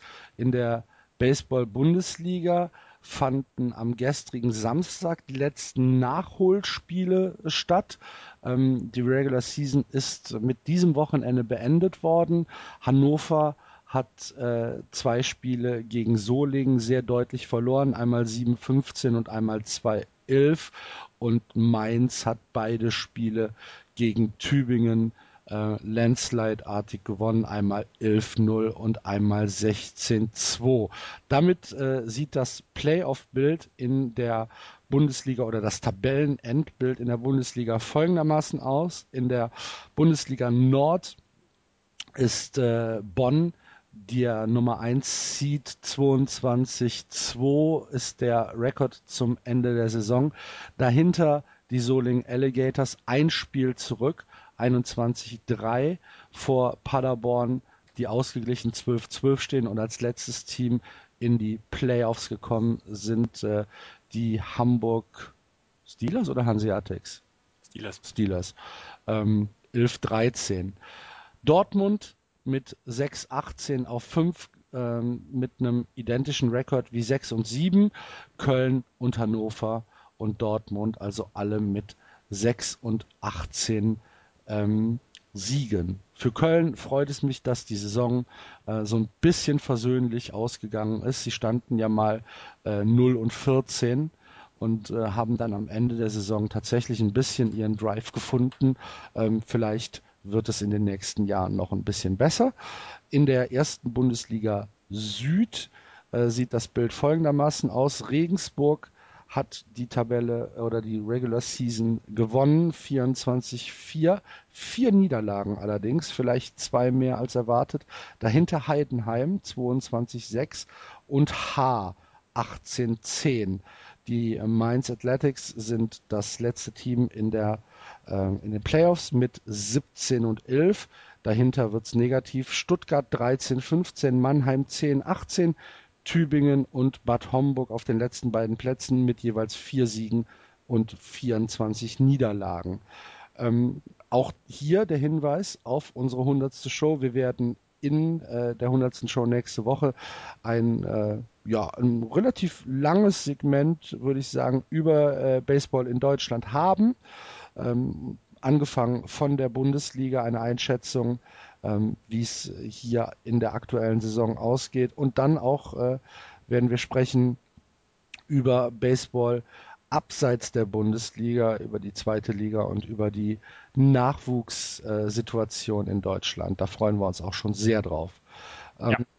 Andreas, du bist äh, ja tatsächlich nicht weit von H entfernt. Wirst du dir ein Playoff-Spiel angucken? Nächste Woche bin ich, nächste Woche Samstag bin ich auf jeden Fall da. Sonntag werden wir die Son Sendung aufnehmen, von daher ähm, kann ich Sonntag nicht, aber Samstag zum ersten Playoff-Spiel werde ich auf jeden Fall dabei, dabei sein. Letztes Jahr haben sie das erste Playoff-Spiel mit mir gegen Solingen gewonnen. Ah, okay. Damals mit einem Walk-Off. Zu den Purpicks gerade noch. Von Wilmer Flores. äh, zu den Purpicks noch, hast du, ähm, schätz mal die, deren Bilanz jetzt nach 16 Spielen. 16-0. 16-0, tatsächlich. Sie führen die MDL an und ihr klares Ziel ist jetzt, ähm, die MDL dieses Jahr zu gewinnen. Und sie haben nächste Woche haben sie gegen die Giants ähm, ihr nächstes Spiel, also nicht gegen die San Francisco Giants, sondern gegen die Jena Giants. Und ähm, die Jena Giants stehen im Moment bei 4 und 10. Und äh, da sollten dann nochmal zwei Siege rausspringen. Also die Purpicks wollen angreifen. Jawohl. Was ist das gesagt. eigentlich für eine Ligastruktur? Diese mitteldeutsche Baseball-Liga? Wo, wo ist das, ist das, ist das irgendwie ein. Was ist das? Ja, jetzt erwischt du mich auf dem falschen Fuß. Der Mitteldeutsche Baseball- und Softball-Verband ähm, hat die MDLB und die MDLS, das ist der, der, ähm, die Softball-Variante. Und ich glaube, darüber, das ist Regionalliga oder was? Darüber, uh, das, ähm, das, das weiß ich jetzt nicht. Also es ist jedenfalls. Aber, der, aber es wird ja nicht aufgestiegen. Das sieht nee. ja irgendwie nach einer, nach einer geschlossenen Veranstaltung aus. Also ist einer der, die, die Mitteldeutsche Liga ist ein, einer der Landesverbände. Mitteldeutscher Baseball- und Softballverband in Erfurt. Da sind wahrscheinlich mehrere ähm, Bundesländer dann auch drunter vereint. Niedersachsen hat ja einen, Hessisch, äh, Hessen hat einen, Hamburg. Das sind diese Baseballverbände. Ich glaube, darüber geht es dann los mit den äh, Regionalligen. Und ähm, das, sind, das sind die Sachen. Also Regionalliga Nordost gibt es, Regionalliga ähm, Südost. Das wäre, glaube ich, jemand, der äh, eine Liga, wo, wo dann die Magdeburg Purpex damit bei sein könnten oder Regionalliga Nordost. Ähm, ja, da bin ich jetzt leider auf dem falschen Fuß erwischt worden. Mhm. Bis nächste Woche weiß ich das. Okay, sehr gut. Oder ihr, ihr, liebe Hörer, könnt es uns natürlich auch gerne in die Kommentare schreiben, die wir immer gerne lesen. Sowohl auf Facebook als auch auf Twitter oder wenn ihr uns was richtig Gutes tun wollt, dann natürlich über iTunes, wo wir uns über jede Bewertung und über jede Rezension noch viel mehr freuen. Gut. Tja, Andreas, da haben wir jetzt die 99. Show hinter uns gebracht. Wieder zwei Stunden, oder? Oh, sogar ein bisschen mehr, glaube ich. Sehr gut, sehr gut, sehr gut. Ja. Und äh, ja, wie gesagt, nächste Woche könnt ihr euch auf äh, 27 Stunden Baseball-Content freuen. Das Just Baseball Manifest werden wir nächste Woche. Genau, wir sind noch nicht hundertprozentig sicher, äh, wie wir das, ja, wie wir das äh, insgesamt so gestalten. Also es werden sicherlich äh, ein paar Stunden werden, die wir äh, euch da liefern werden. Da freuen wir uns kolossal drauf als kleine Appetitmacher.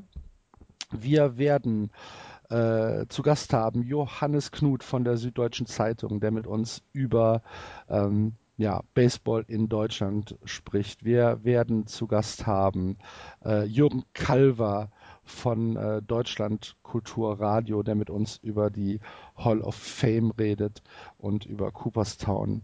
Wir werden zu Gast haben Kai Pahl, Dogfood, den ihr alle kennt von äh, Alles außer Sport, der mit uns so ein bisschen über Baseball ähm, redet, wie man als Gelegenheitsgucker äh, da reinkommt und wie man die Übersicht behält und äh, wieso die aktuelle Situation ist.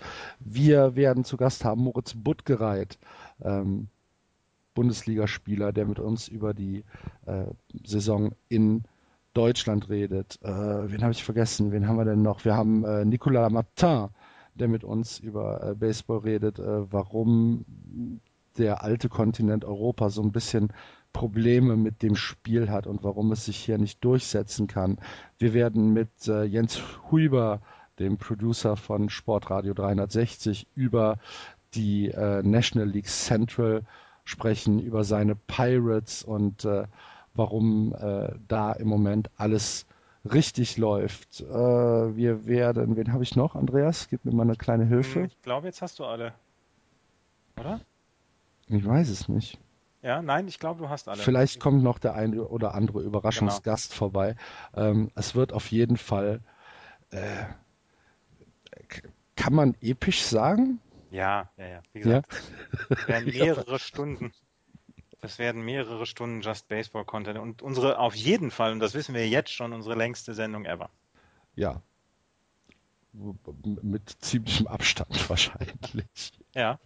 Aber wir, wir freuen uns äh, wirklich wie Bolle drauf und äh, wir hoffen, dass äh, ihr da genauso äh, ja, euch drauf freut. Und äh, ja, nochmal noch mal der Aufruf, bisher ist leider tatsächlich gar nichts gekommen, aber falls ihr Bock habt, äh, da irgendwie Teil von zu sein, wir haben noch eine Woche Zeit, aber wenn nicht, ist auch nicht schlimm. Wir kriegen das schon gewuppt, Andreas. Ja, kriegen wir. Leider nächste Woche auch äh, ohne Florian, der wie gesagt auf der Rückreise aus dem Urlaub kommt und Jan, äh, der leider ja das äh, aktuell von der Zeit her nicht reinkriegt. Aber das machen wir schon. So machen wir hm? Habe ich, dich, hab ich dich beim Essen gestört? Nee, nein, nein, nein, nein, nein. okay, dann war es das mit äh, dieser Woche für Just Baseball. Ich hoffe, ihr hattet eine Menge Spaß. Wir sagen Tschüss, bis nächste Woche. Play ball. Bye bye. Das war Just Baseball. Ihr findet uns auf justbaseball.de, bei Facebook, bei Twitter und natürlich bei iTunes.